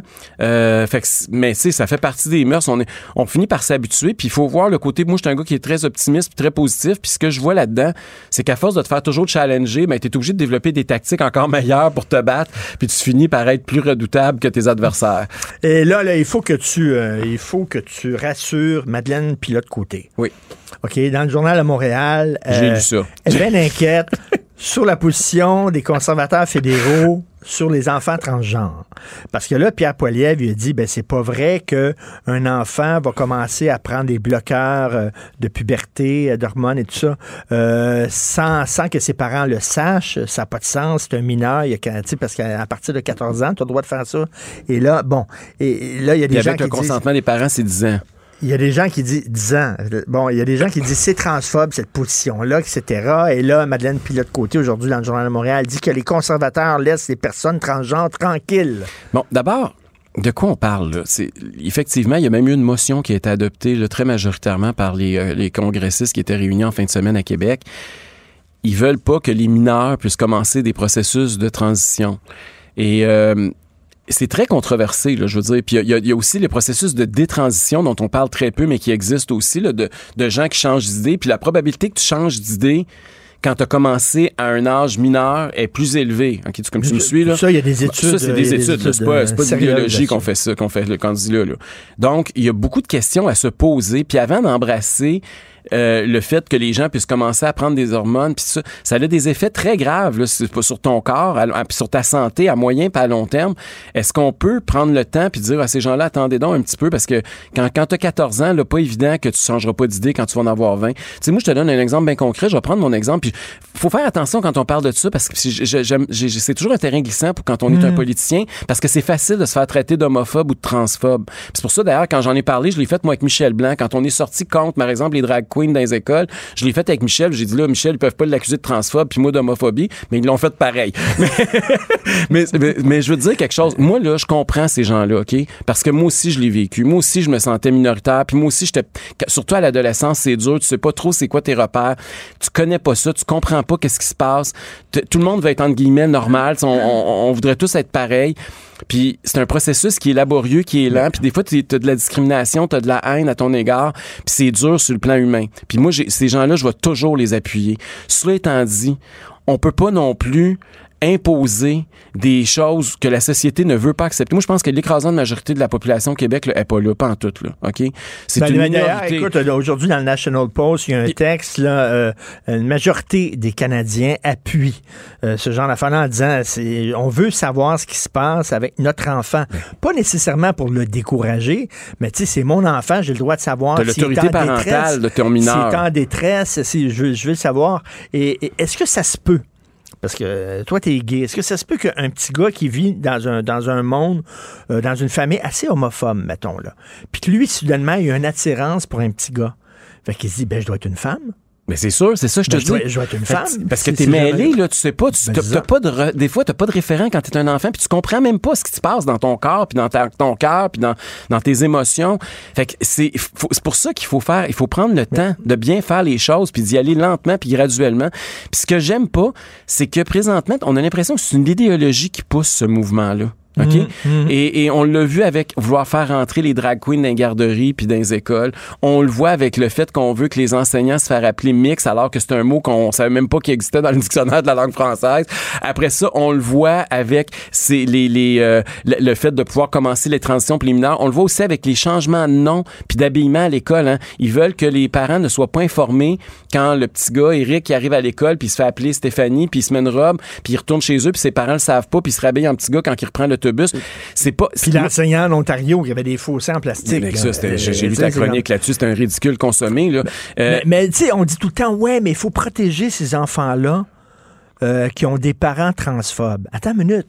Les parents transphobes, c'est peut-être la minorité de parents. On peut-tu dire, là, là, on est en train là, de, de dire, là, euh, on ne parlera pas aux parents parce qu'il y a une petite gang qui sont quinqués et qui veulent rien savoir. Mais la majorité des parents, euh, euh, tu sais, ils sont, sont pas comme Mais ça, puis ils veulent parler avec leurs enfants. Richard, c'est mieux que ça. On vit dans une des sociétés les plus tolérantes au monde.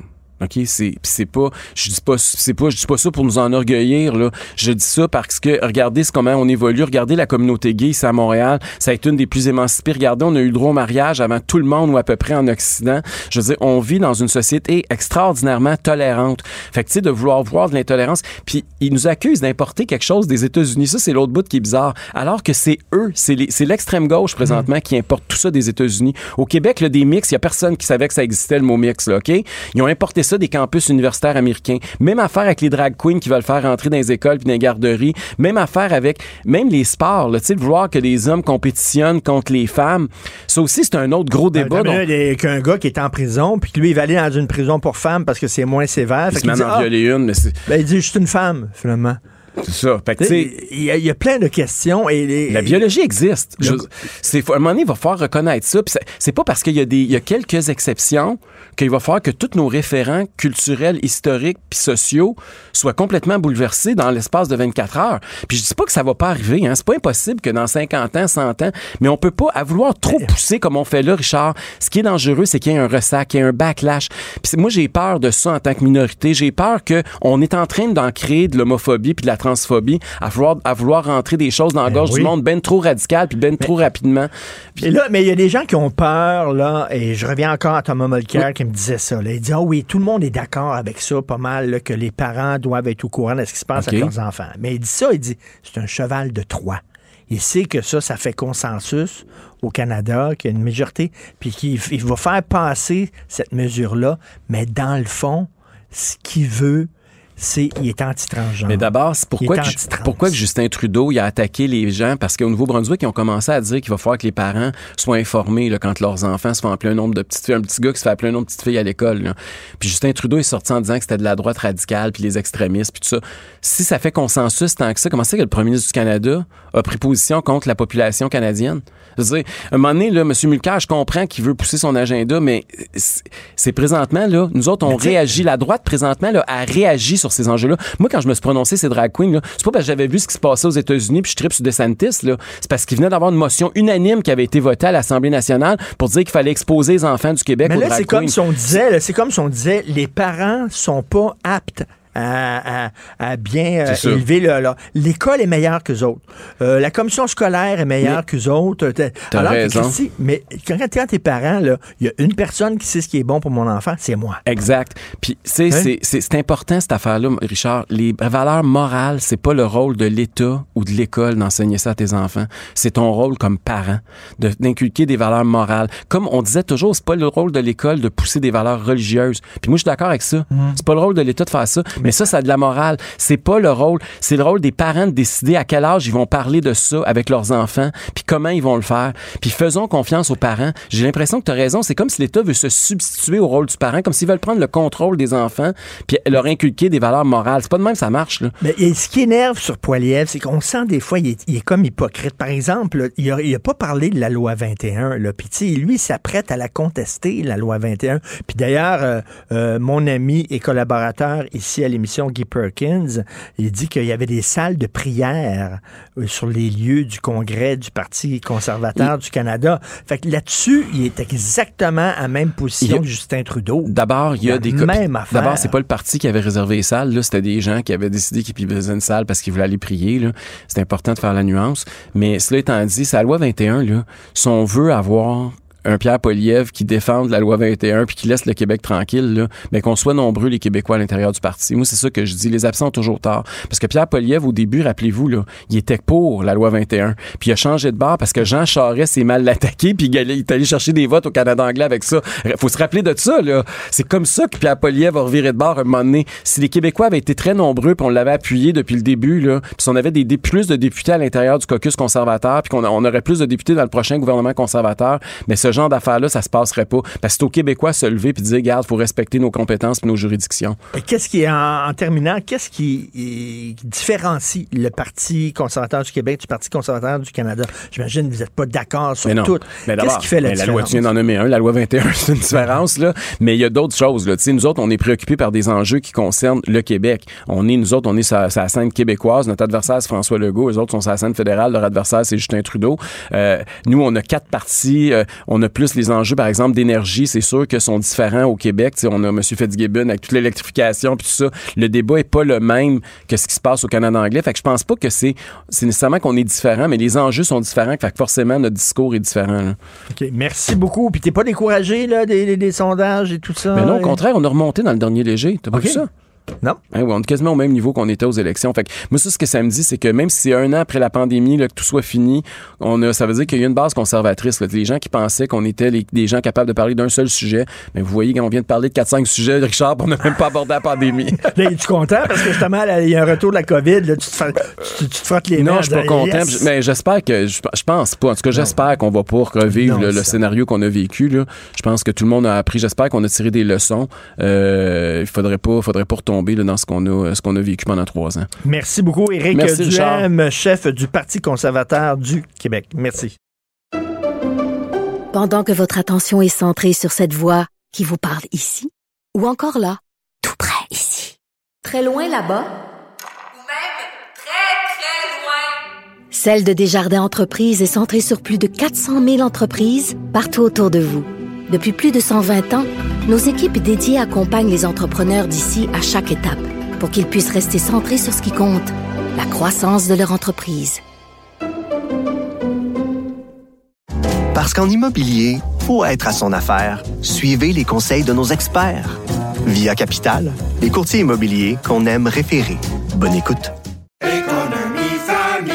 Ici Ricardo. Et Émilie, marchand d'IGA. On a envie de vous inspirer à bien manger. À moins de 5 la portion. Suffit de repérer les produits valeurs sûres et de les cuisiner avec une de nos recettes. Les valeurs sûres, c'est bien pensé, hein? Bien sûr! Détails sur IGA.net. Si c'est vrai qu'on aime autant qu'on déteste, Martineau, C'est sûrement l'animateur le plus aimé au Québec. Vous écoutez Martineau. Cube Radio. Je trouve que quand on parle de ces enjeux-là, il faut vraiment avoir la carte mentale complète. Et pour moi, Un étudiant à la maîtrise en sociologie, pas comme les autres. Philippe Lorange. il faut réfléchir à ces questions-là quand même. Là.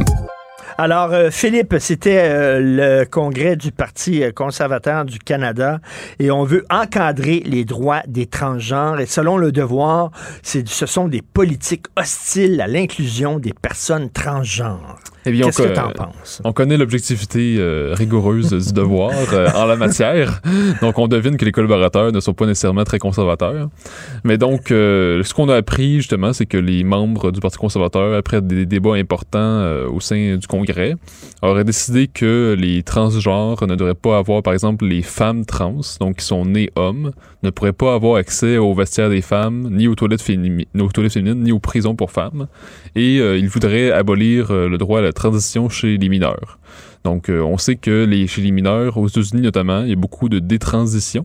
Autrement Oui. dit, des jeunes qui, mettons, à 13-14 ans, s'étaient dit, finalement, je suis né dans le mauvais corps, donc ils commencent à prendre des bloqueurs de puberté, toutes sortes d'hormones.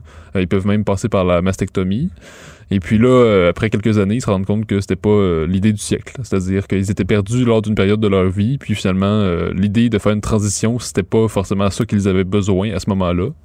Donc, euh, c'est pour ces raisons-là, je crois que les conservateurs ont décidé d'adopter ces politiques-là. Pour le moment, on ne sait pas quels sont les les opinions de Poilièvre comme telles. Donc, euh, on va voir euh, qu'est-ce qu'on va faire le Parti conservateur. Mais pour moi, ce sont des idées qui devraient aller de soi. Pour moi, c'est quasiment le bon sens. Surtout dans les prisons. Euh, si on a créé des prisons pour femmes, c'est parce qu'il y a une raison à ça. Ben oui. Euh, donc, c'est parce qu'on veut protéger ces, ces femmes-là. On sait très bien que entre hommes et femmes, ça peut pas fonctionner, euh, qu'il peut facilement avoir des agressions, des violences, euh, que c'est pas du tout la même dynamique, la même atmosphère. Donc, s'il y a des personnes qui sont nées hommes et qui s'en vont des prisons pour femmes, puis on sait très bien que parmi les criminels, il y en a qui peuvent euh, simuler une transition, qui peuvent faire semblant pour mieux s'insérer dans le milieu. Donc, faut pas être naïf sur ces questions-là. Ben Philippe, c'est comme si il y, a, y a- y a un lobby qui veut pousser des idées et, ça change. Le tu sais, euh, comme on, fait des changements sans consulter personne. Et là, de plus en plus de gens disent Hey, on peut-tu appuyer sur le pédale à frein puis en discuter? On peut-tu mettre un break là? Puis je pense que c'est ça le, le réflexe. là. Ben oui, parce que l'idée, c'est pas de dire que faut plus rien, euh, faut plus donner aucun droit aux trans. D'autant plus qu'on sait que en dehors des pays occidentaux, euh, les trans peuvent être persécutés. Euh, il peut y avoir vraiment des, carrément des, des meurtres à l'égard des personnes transgenres dans d'autres pays en dehors de l'Occident. faut toujours se rappeler de ça, hein, parce que l'Occident, c'est comme un microcosme en termes de droits et libertés. Aussitôt qu'on sort de ça, on n'est plus du tout dans le wokisme. Là. On est complètement à l'inverse dans des, des sociétés plus traditionnalistes qui vont plutôt persécuter les trans. Donc, il faut toujours avoir ça en tête. Après, je pense que les conservateurs canadiens puis les personnes qui sont en dehors de ce parti-là puis qui sont simplement sceptiques euh, justement des idées qui vont peut-être trop vite, comme tu dis, qui n'ont pas été suffisamment dis- discutées, Oui. montrent que ça va justement trop loin. Puis on le voit notamment dans les programmes scolaires, on en a déjà parlé. Euh, dès le secondaire, maintenant, on dit aux jeunes, vous savez, vous pouvez faire une transition. Puis on leur dit ça dès le secondaire 1. Puis on leur dit, vous pouvez le faire sans l'accord de vos parents, sans même en parler à vos parents dès l'âge de 14 ans. Donc, euh, je pense que ça devrait juste aller de soi que chez les mineurs, il faudrait d'abord avoir des processus plus rigoureux pour regarder qu'est-ce que qu'est-ce qui se passe vraiment dans la tête du jeune? Est-ce qu'il y a vraiment un problème, il est vraiment né dans le mauvais corps, ce qui peut arriver, mais dans des cas très rares, cela dit, ce qu'on ne dit pas souvent. Euh, et puis, il faut savoir, est-ce que la personne, est- le jeune est en train de simuler une fausse dépression ou une fausse euh, détresse? Parce qu'on sait que chez les influenceurs trans, il est encouragé de Hmm. simuler euh, le- l'envie de, de mettre fin à ses jours, de faire une dépression. Donc, c'est encouragé par les influenceurs trans. Ben, il y a une Pour- pression, il y a une pression sociale, tu sais. euh, Quand t'es jeune, tu te cherches, tu veux être populaire, tout ça. Puis là, bon, euh, là, ils apprennent que tu te poses des questions. Hey, là, t'es cool. Soudainement, t'es passé de l'enfant qui était un peu nerd à le gars le plus cool de la classe. Wow, lui, il est en train de changer de sexe. Wow, puis ça, veut, veut pas. Ben, ça rentre, ça rentre dans la tête du petit gars, puis là, il devient populaire. Fait que là, est-ce que c'est son choix? Est-ce qu'il y a de la pression sociale? C'est pas clair, là. Il peut y avoir de la pression sociale, c'est sûr, parce que comme tu dis, ça permet de se démarquer de nos jours. Euh, donc, euh, puis on le voit sur les réseaux sociaux, ça, ça, ça se répand comme une traînée de poudre, le mouvement trans, parce qu'on sait que ça a vraiment bondi en un, deux ans. Tu sais, on se rappelle juste en 2020-2021, c'était pas encore très, très populaire. Alors que là, on voit des augmentations, par exemple, aux États-Unis, de plus, plus 4000% en un an d'appels à faire des transitions. plus 4000 on voit qu'il y a quelque chose qui ne fonctionne pas. C'est-à-dire que là, il y a eu une- vraiment une traînée de poudre Il y a- il y a idéologique. une mode Oui, c'est ça, il y a vraiment là. une mode. Tu T'avais déjà parlé dans une chronique euh, Ouais. il y a pas longtemps, c'est comme une mode un peu. Mais en même temps, c'est ça, c'est comme c'est pas comme la mode punk. C'est-à-dire c'est pas juste un habillement qu'on peut enlever une fois que t'es rendu un adulte. Mm. Euh, c'est ça, c'est parce que là, les, les transitions, une fois qu'on veut faire une détransition, on retrouvera pas le- la situation initiale. On le voit notamment euh, une jeune femme qui a pris des testostérones, mais ça se peut qu'elle garde une voix grave pour le reste de ses jours. Donc c'est quand même très grave, tu sais, pour une erreur de jeunesse comme ça. Euh, puis en plus, on parle aussi d'une vie sexuelle qui est gâchée, qui peut plus vraiment se faire. Euh, Mais- donc J'avais, euh, je, je- je parlais tantôt à Eric Duhem, puis il craint, il dit ça va tellement vite l'affaire des transphobes, je crains, il dit en tant qu'homosexuel, je crains un backlash. Tu sais, et la même chose avec l'immigration. À un moment donné, la gauche, euh, le seul discours qu'ils avaient sur l'immigration, c'est qu'il faut tout le temps en avoir plus, il faut tout le temps en avoir plus. Et là, il y a une certaine droite qui est arrivée, puis bon, qui pourrait passer pour anti-immigrant, tout ça. Mais tu sais, si la gauche n'a pas un discours euh, logique euh, et euh, modéré sur la question, ben c'est certain si la droite va s'en emparer de ce, de ce, de ce thème-là, tu sais. Fait que, à un moment donné, si la gauche, tout ce qu'ils ont à dire, c'est ouais, oui, transitionnons, transitionnons, transitionnons, ben, ils laissent la- la- la- l'autoroute libre à la droite de eux autres d'incarner le gros bon sens. Oui, mais en même temps, le retour du, balance- du balancier, je pense pas qu'il va être vraiment si sévère que ça. Euh, parce qu'on l'a vu, euh, par exemple, aux États-Unis, les, même les États les plus conservateurs, les plus républicains, ils vont pas nécessairement être persécuteurs des trans. C'est-à-dire qu'il va y avoir des réglementations pour empêcher, empêcher les transitions chez les mineurs, empêcher que les, les femmes trans puissent être dans les compétitions sportives féminines. D'ailleurs, les conservateurs canadiens n'en ont pas parlé lors du congrès, alors que ça me semblerait quand même essentiel. Ben oui. Alors que justement, je pense que le retour du balancier n'est pas euh, aussi extrême que chez euh, ceux qui sont très pro-trans à 100%. Je pense que c'est comme un, souvent un rappel à l'ordre. Après, ça peut aller un peu loin parce qu'il y en a certains qui vont dire que il y y a aucune personne qui est trans, c'est complètement faux, ça n'existe pas.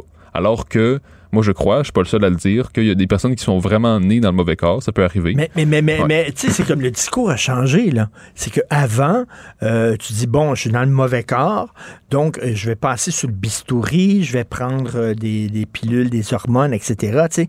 Mais là, maintenant, c'est l'auto-identification. Maintenant, on est rendu plus loin. C'est que tu rien qu'à dire, je suis une femme et tu dois être considéré comme femme sans te faire enlever le pénis, sans te faire poser des seins, sans prendre euh, des, hormones féminines. Et là, étant donné que je dis que je suis une femme, vous devez respecter mon choix et j'aurai le droit d'aller dans des vestiaires pour femmes. Hey, ta minute, là. Ouais, ça devient un peu fou. Puis t'en parles justement de ta chronique aujourd'hui dans le prof en Ontario euh, qui disait j'ai euh, des, des seins euh, exorbitants, c'est naturel, je suis né comme ça. Ben oui. Finalement, ah, les a plus, c'est déjà fini. C'est des prothèses. hein. Ben, c'est évidemment là. Donc, euh, donc on voit justement que l'auto-identification a ses limites pour des, des situations comme les compétitions sportives féminines. Peut-être que les conservateurs canadiens auraient dû en parler, à mon avis. Euh, les vestiaires, les toilettes, il y a plein de femmes qui disent que c'est malaisant. C'est-à-dire que c'est pas pour rien qu'on fait des séparations pour les vestiaires et les toilettes. C'est des lieux où c'est c'est privé, c'est un espace privé quand même. Euh, on peut pas laisser n'importe qui entrer là. Donc, euh, si on fait juste par auto-identification, euh, c'est-à-dire que ça me donne Mais- des situations malaisantes puis qui peuvent être aussi dangereuses. Euh, tu sais, on sait qu'il y a des, des lieux où il peut y avoir des agressions, il peut y avoir toutes sortes de situations. Mais d'ailleurs, je pense que c'est, je pense que c'est en Écosse où justement on est revenu en arrière en disant là, ben là, ça, ça, ça a donné lieu à des. euh, à, des dérapages totalement. là. Donc, on avait permis justement à ce que quelqu'un qui se dit euh, femme soit euh, envoyé dans une prison pour femme. Mais là, on dit, ben non, ça n'a pas de sens. Il y a eu des agressions, puis on est revenu en arrière. Ben oui, mais c'est ça qu'il faut faire. Puis d'ailleurs, je trouve que nos partis euh, plus nationalistes au Québec devraient en parler davantage. Parce que la CAQ, par exemple, je pense pas que la députation soit forcément tant que ça en faveur de politiques qui vont aussi loin en faveur des trans. Mais c'est comme si les, les politiciens, les- le gouvernement en place la CAQ est comme un peu intimidé sur ces questions-là, c'est pas trop quoi faire. Donc, il laisse la fonction publique prendre en otage ces enjeux-là. Puis la fonction publique québécoise, ben on le sait, on, on voit très bien que les leaders, les leaders, c'est vraiment des woke. Euh, on le voit dans les nouveaux programmes scolaires qui créent, par toutes sortes de, de nouveaux programmes qui créent. Puis les, les politiciens, c'est comme s'ils veulent pas trop s'attaquer à ces enjeux-là pour, parce qu'on aime le consensus, on veut pas trop s'en prendre, on veut pas essayer d'avoir des opinions qui vont être mal vues par Radio-Canada puis le devoir. Mais oui. Donc on se laisse facilement intimider, je trouve, au gouvernement de la CAQ. Et c'est la même chose pour les partis comme le Parti québécois, les bloquistes. Euh, ils parlent pas suffisamment de ces enjeux-là pour dire qu'il faut restreindre certaines choses qui ne vont trop loin.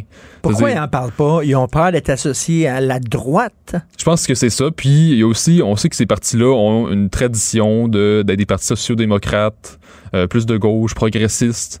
Donc surtout sur les enjeux de valeur, de morale, ils ont plus tendance à vouloir être du côté du progressisme, un progressisme plus modéré. Mais là, dans ces questions-là, pour moi, il faudrait clairement que ces partis-là, les partis indépendantistes, euh, connectent avec ce qui me semble être l'opinion de la majorité silencieuse. Mais on dirait que le progrès, c'est les, les progressistes disent il faut, il faut tout le temps aller de l'avant. Faut toujours changer. Faut, c'est comme euh, là, là, c'est le sexe. Après ça, ça va être quoi la race? Euh, je me dis noir, donc vous devez accepter que je sois noir, puis tout ça. Puis après ça, ça va être quoi, tu sais? C'est tout. Eux autres, c'est comme un train, puis il n'y a pas de frein. là. Le train est à toute vitesse. Ouais, il n'y a jamais de limite, ça peut jamais déraper, ça peut jamais dérailler. Ben ouais. Faut Mais- progresser à, à tout prix. là. Oui, mais c'est ça, mais on voit très bien qu'il finit toujours par avoir euh, un retour du balancier, puis on voit que le réel finit toujours par nous frapper. C'est-à-dire qu'il y a toujours des limites qui finissent par nous rattraper. Puis on le voit, là, les, les- les, les prisons pour femmes, on peut pas mettre des trans là-dedans. C'est vraiment dangereux. Puis on le voit dans les compétitions sportives, on le voit avec le cas caricatural de la nageuse Lia Thomas, qui avant était William Thomas. Donc aux États-Unis, la nageuse qui était, quand elle était homme, était comme 230e aux États-Unis. Ben oui. Puis elle est rendue première femme. Mais c'est parce qu'il y a la même, muscula- la même musculature. Donc on n'est pas trop surpris qu'il soit devenu la première femme. Mais euh, donc, donc, écoute, euh, avec le dossier de l'immigration, avec le dossier justement des, des changements de sexe et tout ça, est-ce que euh, c'est ça qui explique en, en partie une montée de la droite dans plusieurs pays? C'est qu'il y a des gens qui disent, ben là, c'est parce que la gauche est, est devenue totalement déconnectée du réel. Oui, bien, je pense que ça, ça les aide beaucoup. Puis il y a aussi la question migratoire, parce qu'on en accueille juste beaucoup trop au Québec euh, puis au Canada anglais. Par exemple, quand on regarde les chiffres, on sait que la crise du logement est directement reliée à une migration trop importante. Parce que quand on parle au Canada à d'autres pays de l'OCDE ou du même type, le- le- la hausse des, loyers n'a pas du tout été aussi explosive. C'est vraiment le Canada qui est un cas particulier. Puis on sait que la, la principale cause, parce qu'on a accueilli trop de gens rapidement, puis on accueille tellement qu'on construit pas assez vite. Donc c'est normal que, euh, comme on sait de l'offre et la demande, ben, s'il y a une demande beaucoup plus importante, c'est normal que les, les prix augmentent. J'en ai souvent parlé ici. Mais donc, on voit qu'il y a vraiment un cas particulier qui est relié à l'immigration. Puis on voit aussi, justement, sur la question trans, la gauche est allée trop loin. Donc c'est sûr que les, les mouvements de droite vont augmenter puis ils vont gagner en popularité. Non seulement ici au Canada, mais euh, en Europe, on le voit aux États-Unis. Trump est quand même assez bien placé dans les sondages aussi. Donc, euh, c'est sûr que c'est sur, sur cette question-là, la droite va continuer si euh, la gauche est toujours dans, euh, dans l'idée qu'il faut aller plus loin, comme tu dis, dans le progrès. On ne met jamais un frein, il faut toujours aller plus loin. Il faut toujours combattre la fameuse extrême droite. Donc, euh, c'est c'est comme si... c'est- comme, euh, comme si, vu que la droite devient de plus en plus euh, opposée à ces, idées-là, la gauche se braque en se radicalisant davantage. Est-ce que, est-ce que euh, tu partages les craintes quand même de certaines personnes qui sont à gauche sans nécessairement être à l'extrême gauche et tout ça, mais qui disent par exemple, les conservateurs voulaient qu'on donne des peines à des gens, des criminels qui tuent des enfants lorsqu'ils sont dans le ventre de leur mère. Tu comprends? Mettons si ta blonde est enceinte, quelqu'un rentre avec un bat de baseball, donne un coup sur son ventre, l'enfant meurt, qui serait euh, qui, aurait une peine de, meurtre, qui serait accusé pour meurtre. Je pense que ça fait consensus, mais les gens disent ah ça c'est une façon de donner euh, au fœtus euh, des droits. Un Et sujet. finalement, ce qu'on veut faire finalement, sans le dire, c'est d'interdire l'avortement. Donc, le cheval de Troie. Tu sais, là, on dit, ah, on est contre que les jeunes transitionnent sans leurs parents, sans l'accord de leurs parents. Tout le monde est d'accord avec ça. Mais que dans le fond, on fait passer ça parce qu'on est anti-trans. Tu sais, le côté cheval de Troie, le côté machiavélique de Poilievre. Ouais, mais pff, oui, je comprends. mais en même temps, ce qu'il faut, aussi regarder un peu la mesure explicite comme telle. Là. Faut pas toujours non plus prêter de mauvaises intentions aux gens. C'est sûr qu'il peut toujours avoir une minorité chez les conservateurs puis dans la population qui est vraiment anti-trans. Euh, mais en même temps, faut regarder un peu les mesures explicites. Puis si après euh, le gouvernement veut se rendre plus loin, puis vraiment comme interdire, puis euh, enlever des droits concrets, mais là, à ce moment-là, je pense que c'est la population va pouvoir délibérer sur ces questions-là. Mais il faut pas toujours prêter des mauvaises intentions euh, aux idées qui sont euh, qui sont lancées dans le débat public. Euh, faut, je pense qu'il faut d'abord regarder quelle, quelle est la mesure qui est proposée comme telle. Puis après, ben, si les gens veulent aller plus loin, ben là, on, on regardera rendu là. Mais il faut pas toujours prêter des mauvaises intentions. Mhm. Donc, euh, pour moi, euh, les, là, les, les mesures qui ont été adoptées en Congrès devraient juste aller de soi. Pour moi, c'est vraiment juste du gros bon sens qui aurait dû être su depuis assez longtemps. Mais c'est comme si là, il y a un tabou sur ces questions-là parce que sinon, on est accusé de transphobie. Il y a, il y a donc, euh, tu sais, les gens, qui, les gens de la, la gauche extrême qui disent si vous n'êtes pas avec nous, vous êtes l'extrême droite. Je pense que la plupart des gens disent non, c'est pas vrai.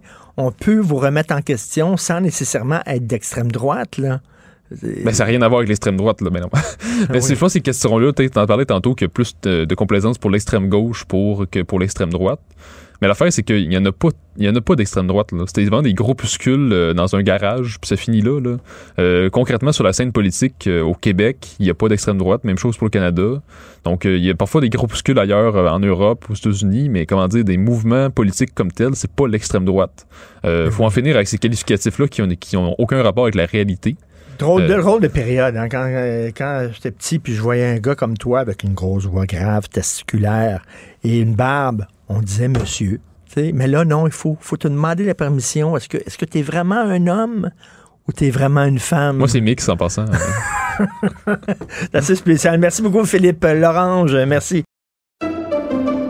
Pendant que votre attention est centrée sur vos urgences du matin, vos réunions d'affaires du midi, votre retour à la maison ou votre emploi du soir, celle de Desjardins Entreprises est centrée sur plus de 400 000 entreprises à toute heure du jour. Grâce à notre connaissance des secteurs d'activité et à notre accompagnement spécialisé, nous aidons les entrepreneurs à relever chaque défi pour qu'ils puissent rester centrés sur ce qui compte, le développement de leur entreprise.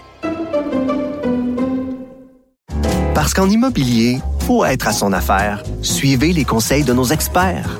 Via Capital, les courtiers immobiliers qu'on aime référer. Bonne écoute. Ici Ricardo. Et Émilie, marchand d'IGA. On a envie de vous inspirer à bien manger. À moins de 5 la portion. Suffit de repérer les produits valeurs sûres et de les cuisiner avec une de nos recettes. Les valeurs sûres, c'est bien pensé, hein? Bien sûr! Détails sur IGA.net. Martino. Le parrain de l'actualité.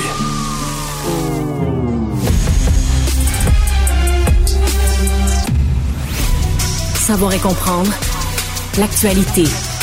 Alexandre Morin-Villouellette. Alors, il y a 22 ans, c'était bien sûr les attaques du 11 septembre. On nous a pas tout dit. On nous a pas tout dit sur ces attaques-là. Heureusement, heureusement, à Cube Radio, on est là pour vous informer. Alexandre Moranville, Wallet, animateur du balado Ce n'est qu'une théorie à Cube Radio, recherchiste chroniqueur, qui va nous dire la vraie vérité vraie concernant le 11 septembre. Alexandre, salut. Salut Richard. Mais il y a tellement à dire sur le 11 septembre, puis à chaque fois, évidemment, anniversaire d'un d'un triste événement, certes, mais est-ce que c'est l'anniversaire d'un complot, Richard? Ça, c'est une autre question. Est-ce que c'est l'anniversaire justement de, de peut-être la, la naissance de du complotisme. Il y a toujours eu des théories de complot, mais là, c'est très, très populaire depuis certains. On dirait que ça a vraiment ça a donné un boom euh, aux théories du complot le 11 C'est certain, parce que dans les théories du complot, il y, a, il y a une théorie qu'on appelle la mère de toutes les théories du complot. C'est pas le 11 septembre, c'est l'assassinat de John F. Kennedy. Oui, ben ça, oui. évidemment, ça remonte à plus loin. Le truc, c'est que quand on parle de l'assassinat de John F. Kennedy, c'est une théorie du complot qui se déroulait à un moment où il n'y avait pas, évidemment, d'Internet. Il n'y avait pas de... Oui, ça a été capté sur caméra, mais à part ça, euh, presque pas de preuves physiques peuvent être trouvées autour de tout ça. Il n'y a pas moyen pour personne, là, à part de juste regarder en boucle et en boucle la vidéo où on voit M. Kennedy se faire assassiner en direct. À part ça, difficile d'aller chercher du matériel.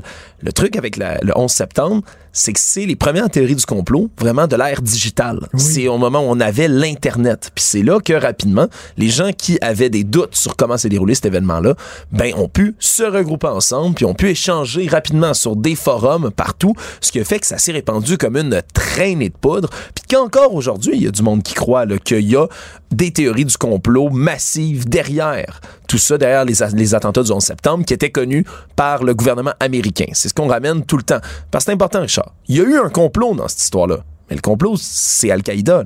Al-Qaïda ont échafaudé un complot pour détourner des avions puis faire tomber les tours jumelles dans un attentat terroriste. Ça, c'est un complot. Il y en a, vraiment un. Mais tu sais, bon, euh, lorsque les Japonais ont attaqué Pearl Harbor, euh, une des théories, c'est que les Américains le savaient que les Japonais allaient les attaquer et ils n'ont rien fait parce qu'ils voulaient entrer en guerre. La population n'était pas prête à, entrer en guerre. Donc là, euh, Roosevelt s'est dit, mais si on se fait attaquer, soudainement, la population va dire, ça n'a pas de maudit bon sens, puis on va entrer en guerre. Bon, ça, c'est une théorie du complot. Il y a des gens qui ont pensé ça, c'est-à-dire, on aurait pu arrêter Al-Qaïda, on avait les informations, on a laissé faire. ça fait partie effectivement d'un premier de deux gros courants. Quand on parle de les théories qui entourent le 11 septembre, il y a deux types de théories. Il y a les thèses qu'on appelle lie-hop. Ça, c'est ce que tu viens de décrire. Si tu as des acronymes, ça veut dire Let it happen on purpose. Ça veut dire que le gouvernement américain aurait su que ça s'en venait comme attentat, mais n'aurait rien fait pour les faire. L'autre courant, au contraire de lie-hop, c'est my-hop. Ça veut dire made it happen on purpose. Donc, que les États-Unis auraient eux-mêmes détruit les tours jumelles. là. Bon, il y a des gens là, qui se disent, des spécialistes en ingénierie, puis qui disent la façon dont les tours sont tombées, c'est évident que c'était des, des bombes qui avaient été mises dans, dans la structure. Ouais, puis là, c'est là qu'on peut commencer à démystifier toutes ces choses-là. Premièrement, pr- prenons, prenons chaque événement l'un après l'autre.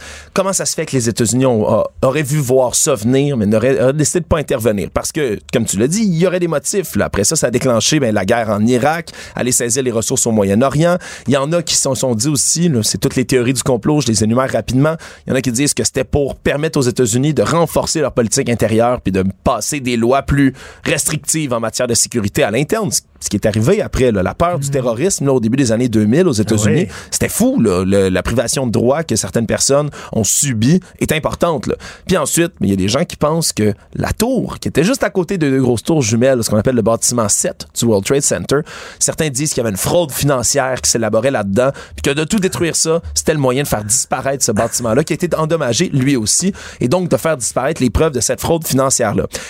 Il y a aussi le fait que ben, le NORAD, hein, le commandement de la défense aérospatiale nord-américain, qui est habituellement extrêmement efficace pour défendre les cieux des États-Unis, il n'y a pas un seul avion là, qui est intercepté comme il faut là, par les, les- les- les avions de chasse américains. Il y a des gens qui se sont dit, oh mon Dieu, mais là, on l'a la preuve. Là, les il y États-Unis ont il y a de des questions à se poser, là, quand même. Beaucoup de questions à se poser. c'est- que ça part tout le temps de questions légitimes. Absolument. Puis d'être sceptique, à la base, c'est, ça peut être une qualité. C'est quelque chose Oui. qui, dont il faut être le critique de tout ce qu'on nous présente. Mais malheureusement, ou heureusement dans ce cas-ci, ben, on, on en a plusieurs preuves. Premièrement, au niveau du NORAD, c'est un organisme qui est extrêmement efficace pour défendre des menaces qui viennent du ciel à l'extérieur des États-Unis. À l'intérieur, ça arrive presque jamais.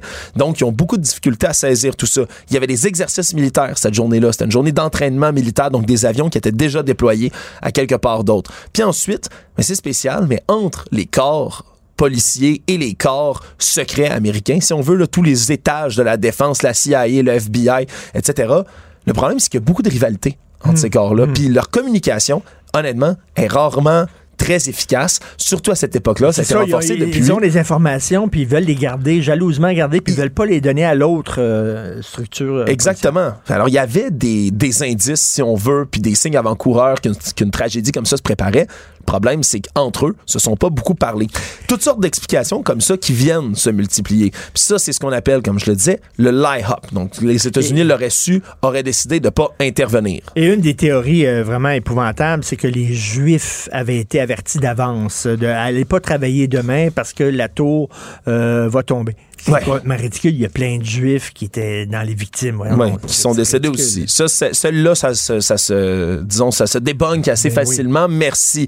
Après ça, pour le Made It Happen on Purpose, ça, c'est toutes les théories puis qui sont devenues populaires, Richard. Justement, que les États-Unis eux-mêmes auraient décidé de détruire leur propre tour, de les attaquer par eux-mêmes avec des bombes ou avec d'autres matériels pour justement ben, provoquer l'entrée en guerre des États-Unis, etc., etc. Puis il y a plusieurs théories après ça qui ont continué à circuler, entre autres, puis qui tentaient de prouver, si on veut, que ça se peut pas qu'un avion vienne détruire des tours comme ça. Sur l'Internet, c'était vraiment le message qui revenait tout le temps, puis c'est devenu presque un meme, un mème depuis ce temps-là. Jet fuel can't melt steel beams.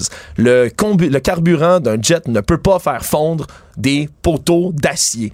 Puis là, tu te dis, OK, pourquoi? Parce que les gens en, ligne, puis même, il y en a certains qui tentaient là, de recréer l'expérience chez eux ou dans un, dans un garage, quelque chose du genre, en disant, regardez, l'essence, là, ça prend, faut que ça aille- tu montes à 1000 degrés pour faire fondre une poutre d'acier. Ils disent, mais le kérosène d'un avion, ça peut brûler à peu près jusqu'à 800 degrés. Ça peut pas monter jusqu'à 1000, 100, 600 puis 800. C'est impossible de faire fondre les poutres pour que le bâtiment s'e- s'effondre par la suite comme ça.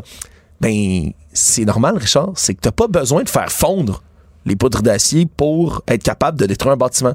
Avec une chaleur, comme c'est arrivé, parce que lorsque les avions sont entrés, le comburant a pris complètement en feu. Puis après ça, ça crée évidemment là, des, un incendie dramatique, extrêmement chaud, qui a commencé pas à faire fondre les poutres, mais à les fragiliser puis les faire plier.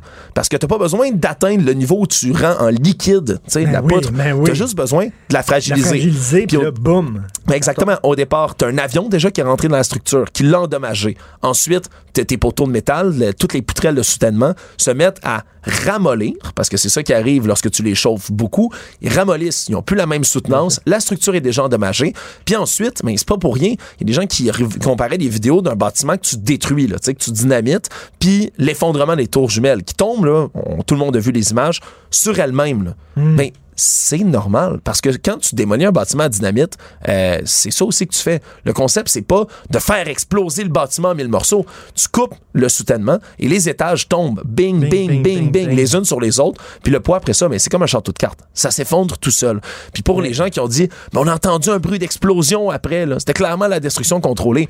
Mais Voulez-vous savoir c'était quoi le bruit autour de ça? Puis la, la théorie principale là, élaborée par les enquêteurs par la suite. Puis c'est super glauque là, de penser aux détails. C'est les ascenseurs qui sont tombés dans le World Trade Center jusqu'en bas parce qu'ils ont été évidemment coupés Hein? comme dans l'incendie. Puis qui ont le- les, les, euh, les combines d'élévateurs, si on veut, l'espèce de grande, euh, de grande conduite dans laquelle ils passent, mais c'est rempli de kérosène brûlant.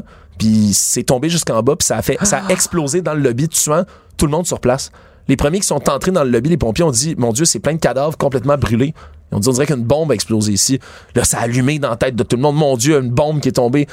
C'est triste, c'est dégueulasse, mais c'est les ascenseurs qui ont- qui sont tombés de tous ces étages-là pour exploser au rez-de-chaussée. Dire qu'il y avait peut-être des gens dans ces ascenseurs. Ah, ça se pourrait fortement, Richard. Puis après ça, ben c'est toutes sortes comme ça de, de théories tu peux. C'est long là. Puis ça prend des années après ça d'enquête, puis d'échafaudage de théories pour être capable de résoudre, si on veut, mais tout ce qui entoure tout ça. Puis même pour l'explosion contrôlée, dernière affaire à dire. Moi, j'avais contacté pour Ce n'est qu'une théorie justement dans l'épisode où je parle de cette théorie-là, Guy Rodrigue, qui est un expert en dynamitage de bâtiments.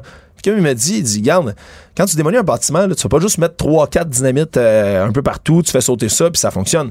Il dit, il faut qu'on arrache les murs complètement, les tapis, les plafonds, faut aller sur la structure elle-même, déposer des Ben charges. oui. Tu dénudes le bâtiment quand tu le détruis. Il dit, allez voir n'importe quelle vidéo de dynamitage de bâtiment, tu sais, c'est la coque qui reste vraiment du bas de la bâtisse. Il y a presque rien dessus. Très intéressant Ben, d'ailleurs. J'invite les gens à aller euh, sur euh, dans la bibliothèque de nos balados, à aller écouter pour en savoir plus justement le- l'émission que tu as fait là-dessus. Le balado, c'est ce n'est qu'une théorie. Ça a gagné deux prix importants, faut le dire. Merci beaucoup, Alexandre Moranville Wallet. Saison de ton 2 à venir cet automne, Richard. Eh, écoute, on va écouter ça, c'est sûr. Merci. Pendant que votre attention est centrée sur cette voix qui vous parle ici, ou encore là, tout près ici, très loin là-bas, Celle de Desjardins Entreprises est centrée sur plus de 400 000 entreprises partout autour de vous. Depuis plus de 120 ans, nos équipes dédiées accompagnent les entrepreneurs d'ici à chaque étape pour qu'ils puissent rester centrés sur ce qui compte, la croissance de leur entreprise. Parce qu'en immobilier, faut être à son affaire. Suivez les conseils de nos experts. Via Capital, les courtiers immobiliers qu'on aime référer. Bonne écoute. Ici Ricardo. Et Émilie, marchand d'IGA. On a envie de vous inspirer à bien manger. À moins de 5 la portion. Suffit de repérer les produits valeurs sûres et de les cuisiner avec une de nos recettes. Les valeurs sûres, c'est bien pensé, hein? Bien sûr! Détails sur IGA.net. Richard Martineau. Narrateur de l'actualité. Nous parlons avec Christian Rioux, l'excellent correspondant à Paris pour le quotidien Le Devoir, qui sera à l'émission tous les lundis. Bonjour, Christian. Écoute, Christian, je veux que tu nous expliques cette histoire-là qui fait beaucoup Bonjour. Richard. Bonjour. Est-ce que tu m'écoutes? Est-ce que tu m'entends? Il ne m'entend pas, malheureusement. Ah, vive la technique. Euh, ça prend toujours un petit problème technique euh, une fois par jour. Alors, bon, on va l'appeler maintenant euh, et on va parler avec Christian Rioux de cette histoire de l'abaya. Euh, vous savez, ces grandes tuniques qui recouvrent les bras, qui recouvrent les jambes des femmes. Euh, il y a eu la crise du voile il y a plusieurs années en France. Des musulmanes qui portaient le voile, symbole religieux, qui voulaient le porter à l'école. On disait non, il y a des lois sur la laïcité. Et là, maintenant, le débat euh, se transporte sur l'abaya.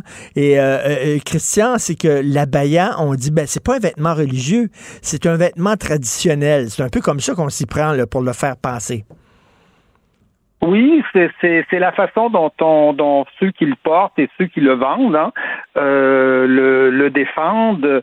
Mais vous savez, un vêtement religieux par définition, est-ce que ça existe? C'est-à-dire qu'un vêtement, par définition, ça n'a pas nécessairement de fonction.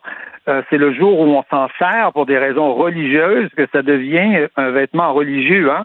Euh, de l'eau puis de la farine euh, en- qui fait des petites rondelles. Euh, dans une église, on appelle ça des hosties. Ailleurs, on peut manger des retailles d'hosties, ça n'a rien de religieux. Vous voyez, vous voyez, c'est la fonction qui fait le qui fait qui fait la chose. Et, la fonction de la Baïa en France, c'est clairement depuis un certain nombre, depuis plus d'un an, en tout cas, il y a une véritable campagne sur les réseaux sociaux, une campagne dans les mouvements islamistes pour qu'on euh, porte la Baïa, puisqu'on ne peut pas porter le voile, puisque la France en 2004 a interdit euh, les signes religieux ostentatoires euh, chez les élèves, hein, je précise bien chez les élèves parce que chez les enseignants, ça avait toujours été interdit, en tout cas depuis euh, depuis plus d'un siècle. Et donc, puisqu'on ne peut pas porter le voile, on le remplace par par l'abaya et c'est et c'est à ça quelque part que le ministre a répondu. Il s'agit en fait de la de, de la même décision qu'en qu'en qu'en- qu'en 2004 où on interdisait le voile. Il s'agit de ne pas arriver en classe. Et ça, le ministre a été très, très clair là-dessus. Il a été, je vous dirais, d'une limpidité. Tout le monde devrait réécouter les mots de, de, de, de Gabriel Attal quand il dit ça. Quand il dit, lorsque vous entrez dans une classe, vous ne devez pas être capable d'identifier la religion des élèves. On n'arrive pas dans une classe avec une pancarte disant je suis musulman ou avec écrit dans le front je suis musulman ou catholique ou, ou, ou, ou- ou tout ce que ou tout ce que vous voulez ou je suis euh, souverainiste ou je suis euh, ajouté des, des, des, des, des, des options politiques. On ne fait pas ça et c'est la raison pour laquelle c'est pour préserver dans le fond la paix pour préserver la paix sociale dans, dans la classe, préserver le contexte de l'éducation, qui doit être un contexte euh, où chacun se sent euh, se sent considéré pour pris pour lui-même, considéré et où tout le monde est, est, est égal par ailleurs. Et donc c'est pour ça que cette décision-là a été prise. Et c'est pour ça que euh, 81% des Français la, la soutiennent. Hein. Quand je vous dis 81% des Français, ça doit être plus au moment où je vous parle. Mais c'est ça, c'est. Christian. Ça, c'est la bonne nouvelle, c'est qu'il y a un large consensus. Même euh, chez la gauche, il y a plusieurs gens de la gauche qui appuient ça. En fait, Mélenchon, qui représente un peu l'extrême gauche, est pas mal isolé là-dedans. là. Lui, il, il continue alors que il défendait la laïcité il y a quelques années, ça fait pas très longtemps, et maintenant il est contre. Euh, Regardez, il y a cin- 58% des électeurs de, de Jean-Luc Mélenchon qui, euh, qui estiment que, que la décision euh, du, du ministre Gabriel Attal est la bonne. Que donc euh, il fallait interdire interdire la alors que lui considère que c'est que c'est une que c'est une horreur, que c'est que ça que ça va faire souffrir les, les jeunes musulmans. Ce qui est ce qui est fascinant dans cette je vous dirais dans cette décision là pour un Québécois Hein, parce que nous, nous, on a la loi 21, euh, on, on, on voit bien que, que que que- qu'on tergiverse, que le débat que le débat s'allonge, s'étire. Ce qui est fascinant, je vous dirais, dans dans dans, dans cette décision, c'est que ça marche. Quand on quand on quand on exerce l'autorité, euh, on, ah, quelque part, un ministre s'est nommé pour exercer son autorité. Quand on exerce cette autorité-là, légitimement, qui est, qui, est, qui, est, qui, est, qui est celle du ministre, qui est celle d'un gouvernement qui a été aussi élu pour ça et dans ce cadre-là, parce qu'il s'agit tout simplement de la poursuite de la loi de 2004, quand on l'exerce, ça marche. Ça fonctionne. mais, mais Christian, il faut, il faut, il faut être ferme. Si on sent que euh, le gouvernement euh, qui, dé- qui défend cette loi-là vacille, euh, il, il va là, mais tu sais, un peu à contre-courant, etc. Tu sais, là, les gens perdent confiance.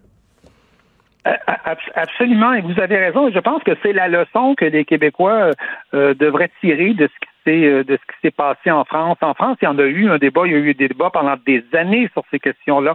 Euh, le débat de- va d'ailleurs va d'ailleurs se poursuivre, mais à un moment donné, on doit décider et on doit le faire le faire fermement. On doit trancher quelque part dans le vif, et d'autant plus en- encore plus quand on est soutenu par l'immense majorité des Français. 81% c'est pas c'est- c'est c'est pas de la tarte, c'est pas c'est pas c'est pas rien. Et donc euh, souvent on éternise les débats, on complexifie les débats, on, rend on rend les choses confuses simplement en ne, en ne défendant pas nos positions, en, tergiversant, en essayant de s'excuser avant avant avant de défendre, avant de dire ce qu'on a à dire. Je pense que c'est la grande leçon euh, française. Ça ne veut pas dire qu'en France ce débat-là est terminé. Ça ne veut pas dire que la question ne se reposera pas. Elle va évidemment se reposer. C'est pour ça d'ailleurs qu'un certain nombre de, personnes en France pensent que peut-être il faudrait revenir euh, à l'uniforme dans les écoles ou du moins un code vestimentaire euh, particulier. Mais quand on quand on s'impose, quand on a le soutien de la population, puis quand on est ferme sur les décisions qu'on prend, ça ça marche et ça fonctionne et les décisions sont acceptées. Il y a à peine une soixantaine de jeunes filles qui ont été qui ont dû être envoyées chez elles. Vous imaginez sur les millions et les millions d'élèves français. Donc, est-ce que c'est la fin de cette histoire-là? Ça fait beaucoup jaser, mais c'est déjà terminé, quoi? En ce moment, c'est terminé. Je peux vous dire que c'est terminé en ce moment. On est, on est, on est, on est vraiment passé, euh, on est vraiment passé à autre chose. Euh, ça ne veut pas dire que euh, une fois le voile interdit, une fois l'abaya interdit, les islamistes ne trouveront pas autre chose, probablement un autre signe qui, qui, cache évidemment le, le, le, plus possible le corps des femmes. Peut-être c'est pour ça, d'ailleurs, comme je, vous le disais, un, grand nombre de Français, de plus en plus de Français sont partisans d'un retour de l'uniforme à l'école. Hein, c'est assez amusant parce que j'ai parlé de ça à tous mes amis québécois cet été, euh, euh, qui euh, souvent envoient leurs enfants dans des écoles privées où il y a des uniformes et qui me disaient, euh, écoute, ça règle bien des problèmes, l'uniforme. ça règle beaucoup, de, ça règle beaucoup de beaucoup de débats, euh, que ce soit les crop tops, que ce soit les Nike comportent euh, et qui peuvent faire l'envie de certains ou ceux qui en ont pas peuvent se faire harceler. Hein, on parle beaucoup de harcèlement à l'école, ou que ce soit les signes religieux ou même les signes politiques, euh, les signes commerciaux tout simplement. Euh, l'uniforme est peut-être la façon de, résoudre le problème. J'avoue que dans les années 70, j'étais plutôt contre les ben uniformes, mais aujourd'hui, ben, je pense que la question, la question est posée. ça serait bon, ça, justement, d'avoir ce débat-là au Québec. Merci beaucoup, Christian Rio. Merci. On peut continuer à te lire dans le devoir. Merci. C'est moi qui vous remercie, Richard. Au revoir, à bientôt.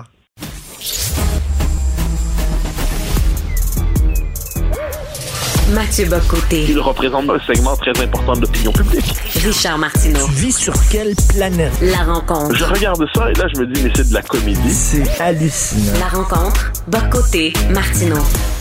Mathieu, une question me vient en tête. Est-ce que la gauche, elle est capable d'autocritique? Tu sais, il y a des gens de droite qui critiquent l'extrême droite, qui critiquent certaines positions à droite, etc. Euh, J'ai euh, rencontré récemment quelqu'un du Parti conservateur qui est pas vraiment d'accord avec Poiliev, etc. Il me semble qu'il y a... Est-ce que la gauche est capable d'autocritique? Je te pose la question parce qu'il y a Jacques Julliard qui est, qui est décédé, qui était euh, chroniqueur à Marianne, au Figaro. C'était un gars de gauche, mais qui n'hésitait pas à critiquer la gauche. Et euh, j'ai l'impression qu'il y en a de moins en moins des gens comme lui. Eh ben, euh, Jacques Julliard était une figure assez particulière. Il est mort il y a vendredi dernier, je crois. Il avait 90 ans. Et Julliard, c'est d'abord et avant tout un homme qui s'est engagé dans ce qu'on appelait la, gauche, le, socialisme chrétien, dans la gauche réformiste. Donc, il n'était pas révolutionnaire euh, comme l'étaient les communistes à l'époque, mais il voulait transformer la société en profondeur. Mais je te dirais qu'avant d'être un homme de gauche ou un homme de droite, c'était d'abord un homme de culture. C'était un homme qui était dévoré par la littérature française, qui était travaillé. Il était vraiment, euh, c'était son univers de référence, c'était les grands écrivains, euh, notamment Peggy, euh, c'en était un. Et au fil des ans, agacé par ce que la gauche devenait et ses représentants autorisés, il s'en est détaché. Alors, il y avait cette formule, on connaît la formule de Finkielkraut qui dit c'est parce que je suis de gauche que je ne suis plus de gauche. On pourrait dire que Julliard disait à sa manière c'est parce que je suis de gauche que je ne veux plus écrire dans les journaux de gauche bien qu'il continue d'écrire chez Marianne et tout ça. Donc, il disait l'intelligence n'a pas d'adresse. L'intelligence n'a pas d'adresse. Il y a des gens intelligents dans tous les camps.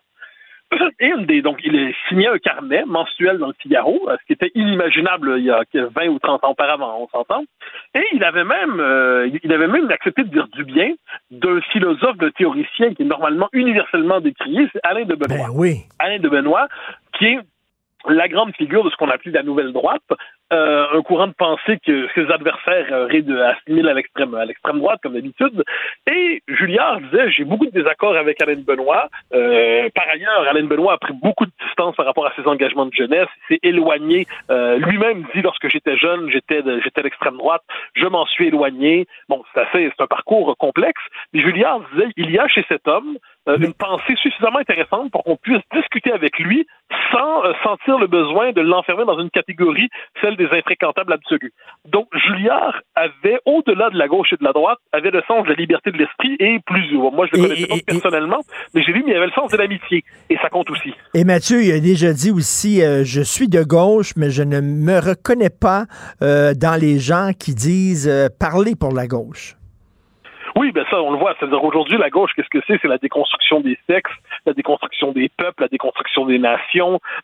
C'est l'obsession anti-occidentale. Or, lui, c'était pas ça. Il appartient à ce qu'on pourrait appeler la gauche redistributrice, euh, la gauche qui, euh, qui est habitée par une forme je dirais, d'utopie égalitaire, mais c'est un mmh. égalitarisme chrétien chez lui. Il ne faut jamais oublier que chez lui, ses convictions politiques étaient animées par une fascination pour la figure du Christ. Et, euh, et donc, c'est particulier. Un socialiste non athée, un socialiste religieux. C'était, faut, faut pas l'oublier.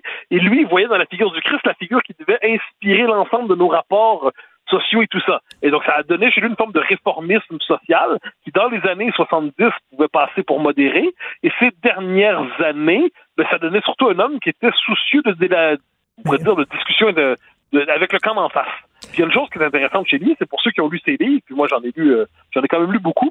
Euh, c'est un, un érudit. Ça c'est pas un détail. Il, euh, pour lui, la littérature c'était pas seulement un passe-temps. La littérature c'était aussi une manière de savoir, de, de connaître l'être humain. C'est un savoir à part entière pour enquêter sur l'être humain ce qui fait que dans ses œuvres, les références littéraires sont partout présentes, mais pas simplement comme des béquilles rhétoriques ou stylistiques, mais parce que certains écrivains ont presque un don de voyance qui leur permet de voir et de dire ce qu'autrement ne pourrait ni voir ni dire. Donc c'était une figure euh, tout à fait passionnante. Euh, de tous ses livres, il y en a plusieurs. Son histoire de la gauche est passionnante. Ça, franchement, c'est euh, c'est assez remarquable. On pourrait aussi mentionner, euh, je, perds le titre, mais ça, ressemble à la trahison des élites, euh, qui est une étude assez intéressante avant que le phénomène ne soit nommé sur la rupture entre les élites et le peuple. Il y a un livre un peu bizarre, un peu oublié, mais intéressant, c'est Contre la politique professionnelle et euh, où ils les politiciens professionnels, dis-je, où ils s'inquiétaient d'une professionnalisation de la vie politique qui entraînerait une perte de l'esprit civique. Et, Mathieu, je, disais, là, est-ce que la gauche est capable d'autocritique? Lui, c'était quelqu'un de gauche qui, qui, reculait pas à critiquer la gauche. Qui tu verrais au, Québec? Peut-être Jean-François Lisée, qui est de gauche, mais qui euh, prend ses distances, entre autres, sur la théorie du genre, etc. Peut-être Normand Baillargeon, je sais pas. Qui tu vois dans la, dans la gauche, qui ben, critique la gauche au Québec? Tu viens de les nommer. C'est-à-dire, euh, Lisée est un, un, homme de gauche, il n'y a pas de doute là-dessus, il à nous le dire souvent, mais c'est d'abord et avant tout un esprit libre. Et euh, Lisée, je pense, c'est d'abord la, passion de la vérité. Ça, c'est, pas un détail. Argent, tu as tout à fait raison de le mentionner. Je crois qu'on pourrait aussi euh, classer là-dedans un Guy Rocher, probablement. Mmh. Euh, on avait notre amie Jemila Benhabib, lorsqu'elle était au Québec, euh, avait cette, cette liberté d'esprit. Euh, si on se tourne vers, alors là, c'est une figure qui est moins connue, Patrick Moreau, qui dirige la revue Argument. Oui. Alors, euh, moi, j'ai lu Moreau, je vois un esprit que je dirais conservateur, mais lui dit non, je suis de gauche. Et ça demeure, c'est une gauche originale, une gauche conservatrice. Mais c'est une gauche qui n'est pas sectaire. Euh, je pense que c'est un bel exemple de, de, cela. Donc, on a des gens comme ça au Québec, mais je dirais que c'est... Très minoritaire. mais à, partir du moment où ils, se permettent de critiquer la gauche, la gauche les rejette et dit, ben vous, alors vous êtes de droite. Et, je reviens à cette question-là. Est-ce que la gauche est capable d'autocritique? Il me semble que la droite est plus capable d'autocritique que la gauche. Ben, ils sont pas de même, nature. Hein. Qu'est-ce que la gauche? En fait, la, gauche s'autoproclame et nomme droite ce dont elle ne veut pas. C'est, pour ça que les gens de droite se découvrent quelquefois de droite. Mais pourquoi ils sont de droite? Parce que la gauche dit qu'ils ne sont pas avec eux. Et il faut pas seulement être de gauche. C'est déjà compliqué, hein? mais il faut le demeurer. Parce que la gauche, c'est un mouvement. Et si vous suivez pas chaque évolution de la gauche, aujourd'hui c'est la question par exemple des, trans, euh, de la transidentité, tout ça, si vous la suivez pas, ben c'est que vous êtes plus de gauche parce que vous n'avez pas embrassé le nouveau combat de la gauche, donc vous êtes rejeté à droite. Donc pour moi, la gauche n'est pas une catégorie politique d'abord, c'est presque une catégorie religieuse.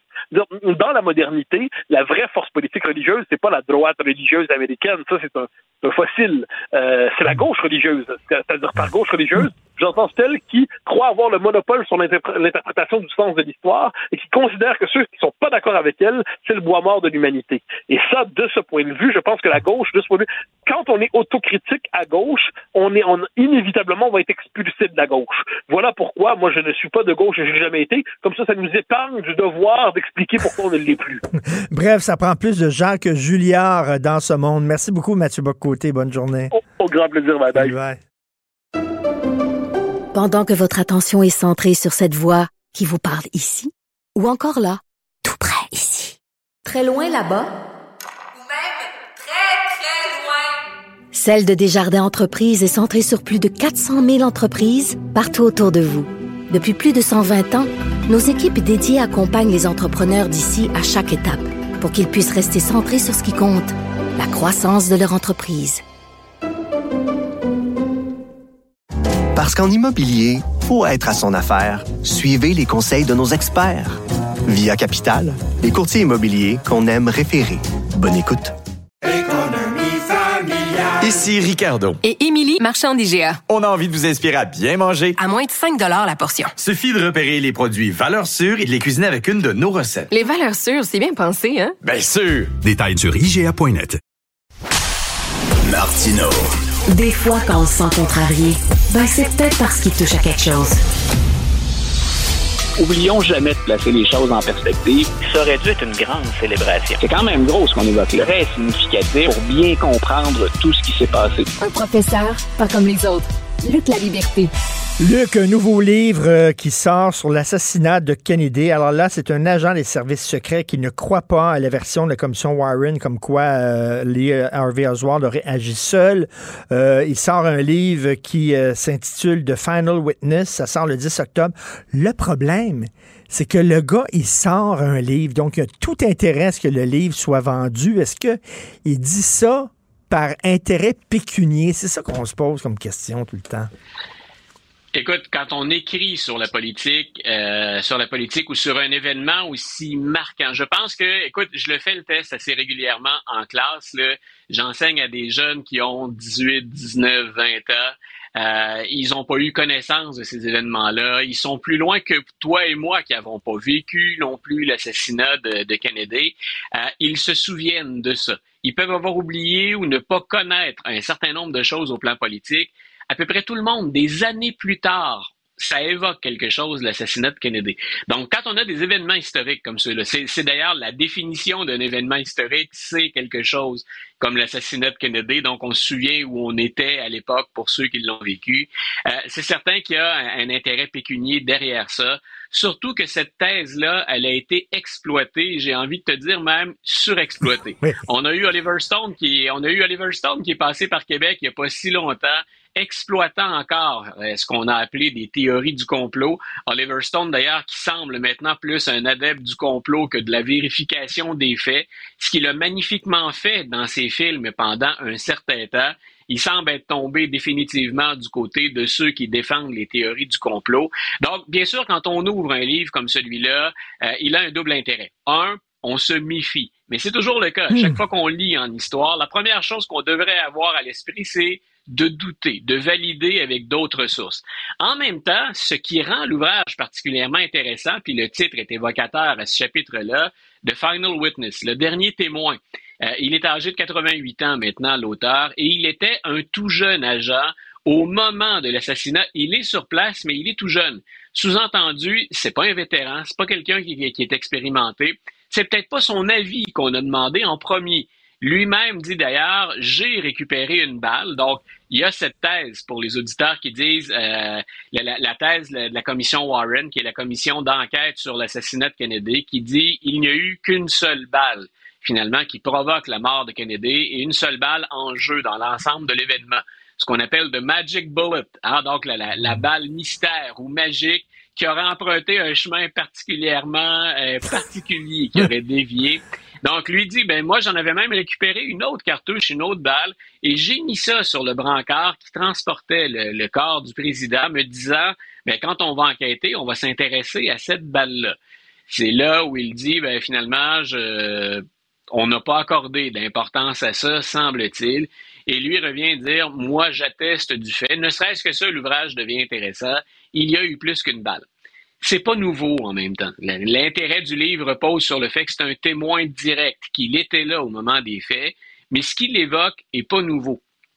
Et si on a soulevé le doute, si en 2023, il y a plus grand monde, autant chez les spécialistes, les experts, chez les historiens que dans le public en général, qui croit que Lee Harvey Oswald a agi seul et qu'il y avait une seule balle, euh, ben c'est difficile d'aller plus loin. On a beau dire la thèse de la commission Warren, on est capable de montrer ou d'en douter avec un certain nombre de faits à l'appui. Il n'y a personne qui est capable d'aller jusqu'au bout du processus. Et ce ne sont pas les auteurs qui ont manqué ou les théories qui ont manqué pour essayer de nous dire qui est derrière l'assassinat. Moi, moi, de mon problème avec euh, l'assassinat de Kennedy, c'est pourquoi Jack Ruby, qui était un tenancier de bar, euh, louche, un personnage louche, pourquoi ce gars-là aurait tué les Harvey Oswald? Moi, c'est là, c'est là le, le hic, là. C'est, c'est tout le lien avec, et, et ça aussi, on peut se perdre aisément là-dedans. Puis pour un historien, c'est fascinant, mais en même temps, il n'y a pas grand-chose sur lequel on peut s'asseoir très, très solidement, mais c'est tous les liens du clan Kennedy, réel ou présumé, avec la mafia. Par exemple, peu de gens ignorent que John F. Kennedy, dans l'ensemble des conquêtes qu'on lui prête ou qu'on allègue, a eu une maîtresse à un moment donné qui est la même que le parrain de la mafia de Chicago. Donc, alors que son frère lutte contre la mafia comme ministre de la Justice, lui-même a, ne serait-ce que par personne interposée, limitons-nous à ça, des liens directs et indirects avec euh, le monde de la mafia. Et quand on regarde l'assassinat de Kennedy, c'est une des choses qu'on regarde. La mafia a été mêlée avant l'assassinat de Kennedy. La mafia est mêlée à l'échec ou à la tentative de, de, de conquête, si tu veux, de l'île de Cuba, le fameux événement de la baie des cochons.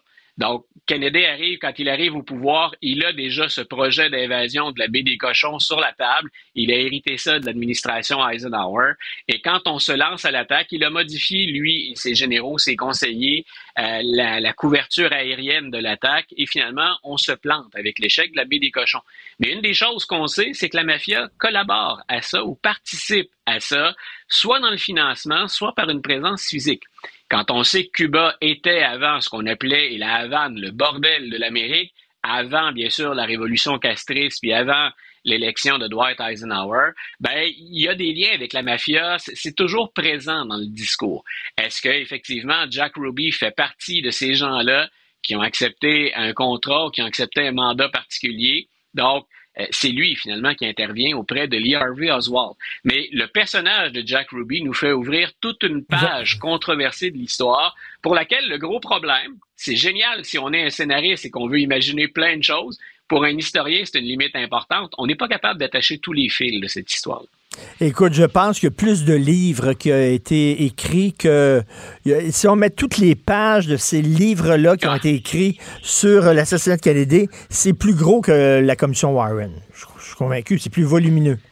Ah, c'est beaucoup plus volumineux et il y a énormément d'informations. Je me répète un peu, mais si on prend l'ensemble de ces livres-là, le problème, c'est d'attacher ça pour en faire une thèse qui se tienne. Quand tu parles de ces livres, moi, celui que j'avais trouvé le plus intéressant jusqu'à ce qu'on échoue en termes de preuves, c'est cet auteur qui avait lié Lyndon Johnson à l'assassinat, disant quel est l'intérêt de Lyndon Johnson pour avoir contribué ou peut-être même chapeauté euh, l'assassinat de, de son président. Les deux hommes, les sont pas des amis, sont pas des proches, ils ont rien en commun. C'était une union politique. Mais de là à imaginer qu'il ait pu comploter, ben là, on fait ressortir tout le, tout ceux, le complexe militaro-industriel. Donc, tous ces et- gens et- qui produisent des armes et qu'on associe au Vietnam. Et Luc, en terminant, le temps nous presse, mais tu sais, on a de la misère à garder un secret entre trois personnes. Fait que t'imagines, là, s'il y avait un complot qui impliquait, là, veux dire, la mafia, euh, euh, les, les- les- les exilés cubains, le complexe militaro-industriel, euh, Lyndon Johnson, ça se serait su, c'est sûr et certain. Mais Écoute, et autre chose, autre chose, l'historien voulait te, te laisser là-dessus absolument, c'est que des archives de Kennedy qu'on n'a pas dévoilées, il en reste fort peu. Si les historiens avaient eu à apprendre quelque chose d'autre, on a à peu près maintenant là, la, la- la quasi-totalité des documents de cette administration-là, et on ne parvient toujours pas à attacher tous ces fils. Donc, tu l'as dit, un complot entre trois personnes, déjà, c'est difficile à garder. Imagine avec l'ensemble de la documentation dont on bénéficie, s'il y avait quelque chose de gros, il y a fort à parier qu'on l'aurait déjà mis à jour. je suis sûr que c'est Elvis qui l'a tué. Merci beaucoup. Luc, la liberté, Bonne merci, journée, bonne journée. Salut. C'est tout le temps qu'il nous reste. Merci beaucoup à l'excellente équipe avec qui je travaille. Florence Lamoureux, André-Sylvain Latour à la recherche. Merci beaucoup. Jean-François Roy à la réalisation, la mise en onde. On se reparle demain, 8h30. Cube Radio.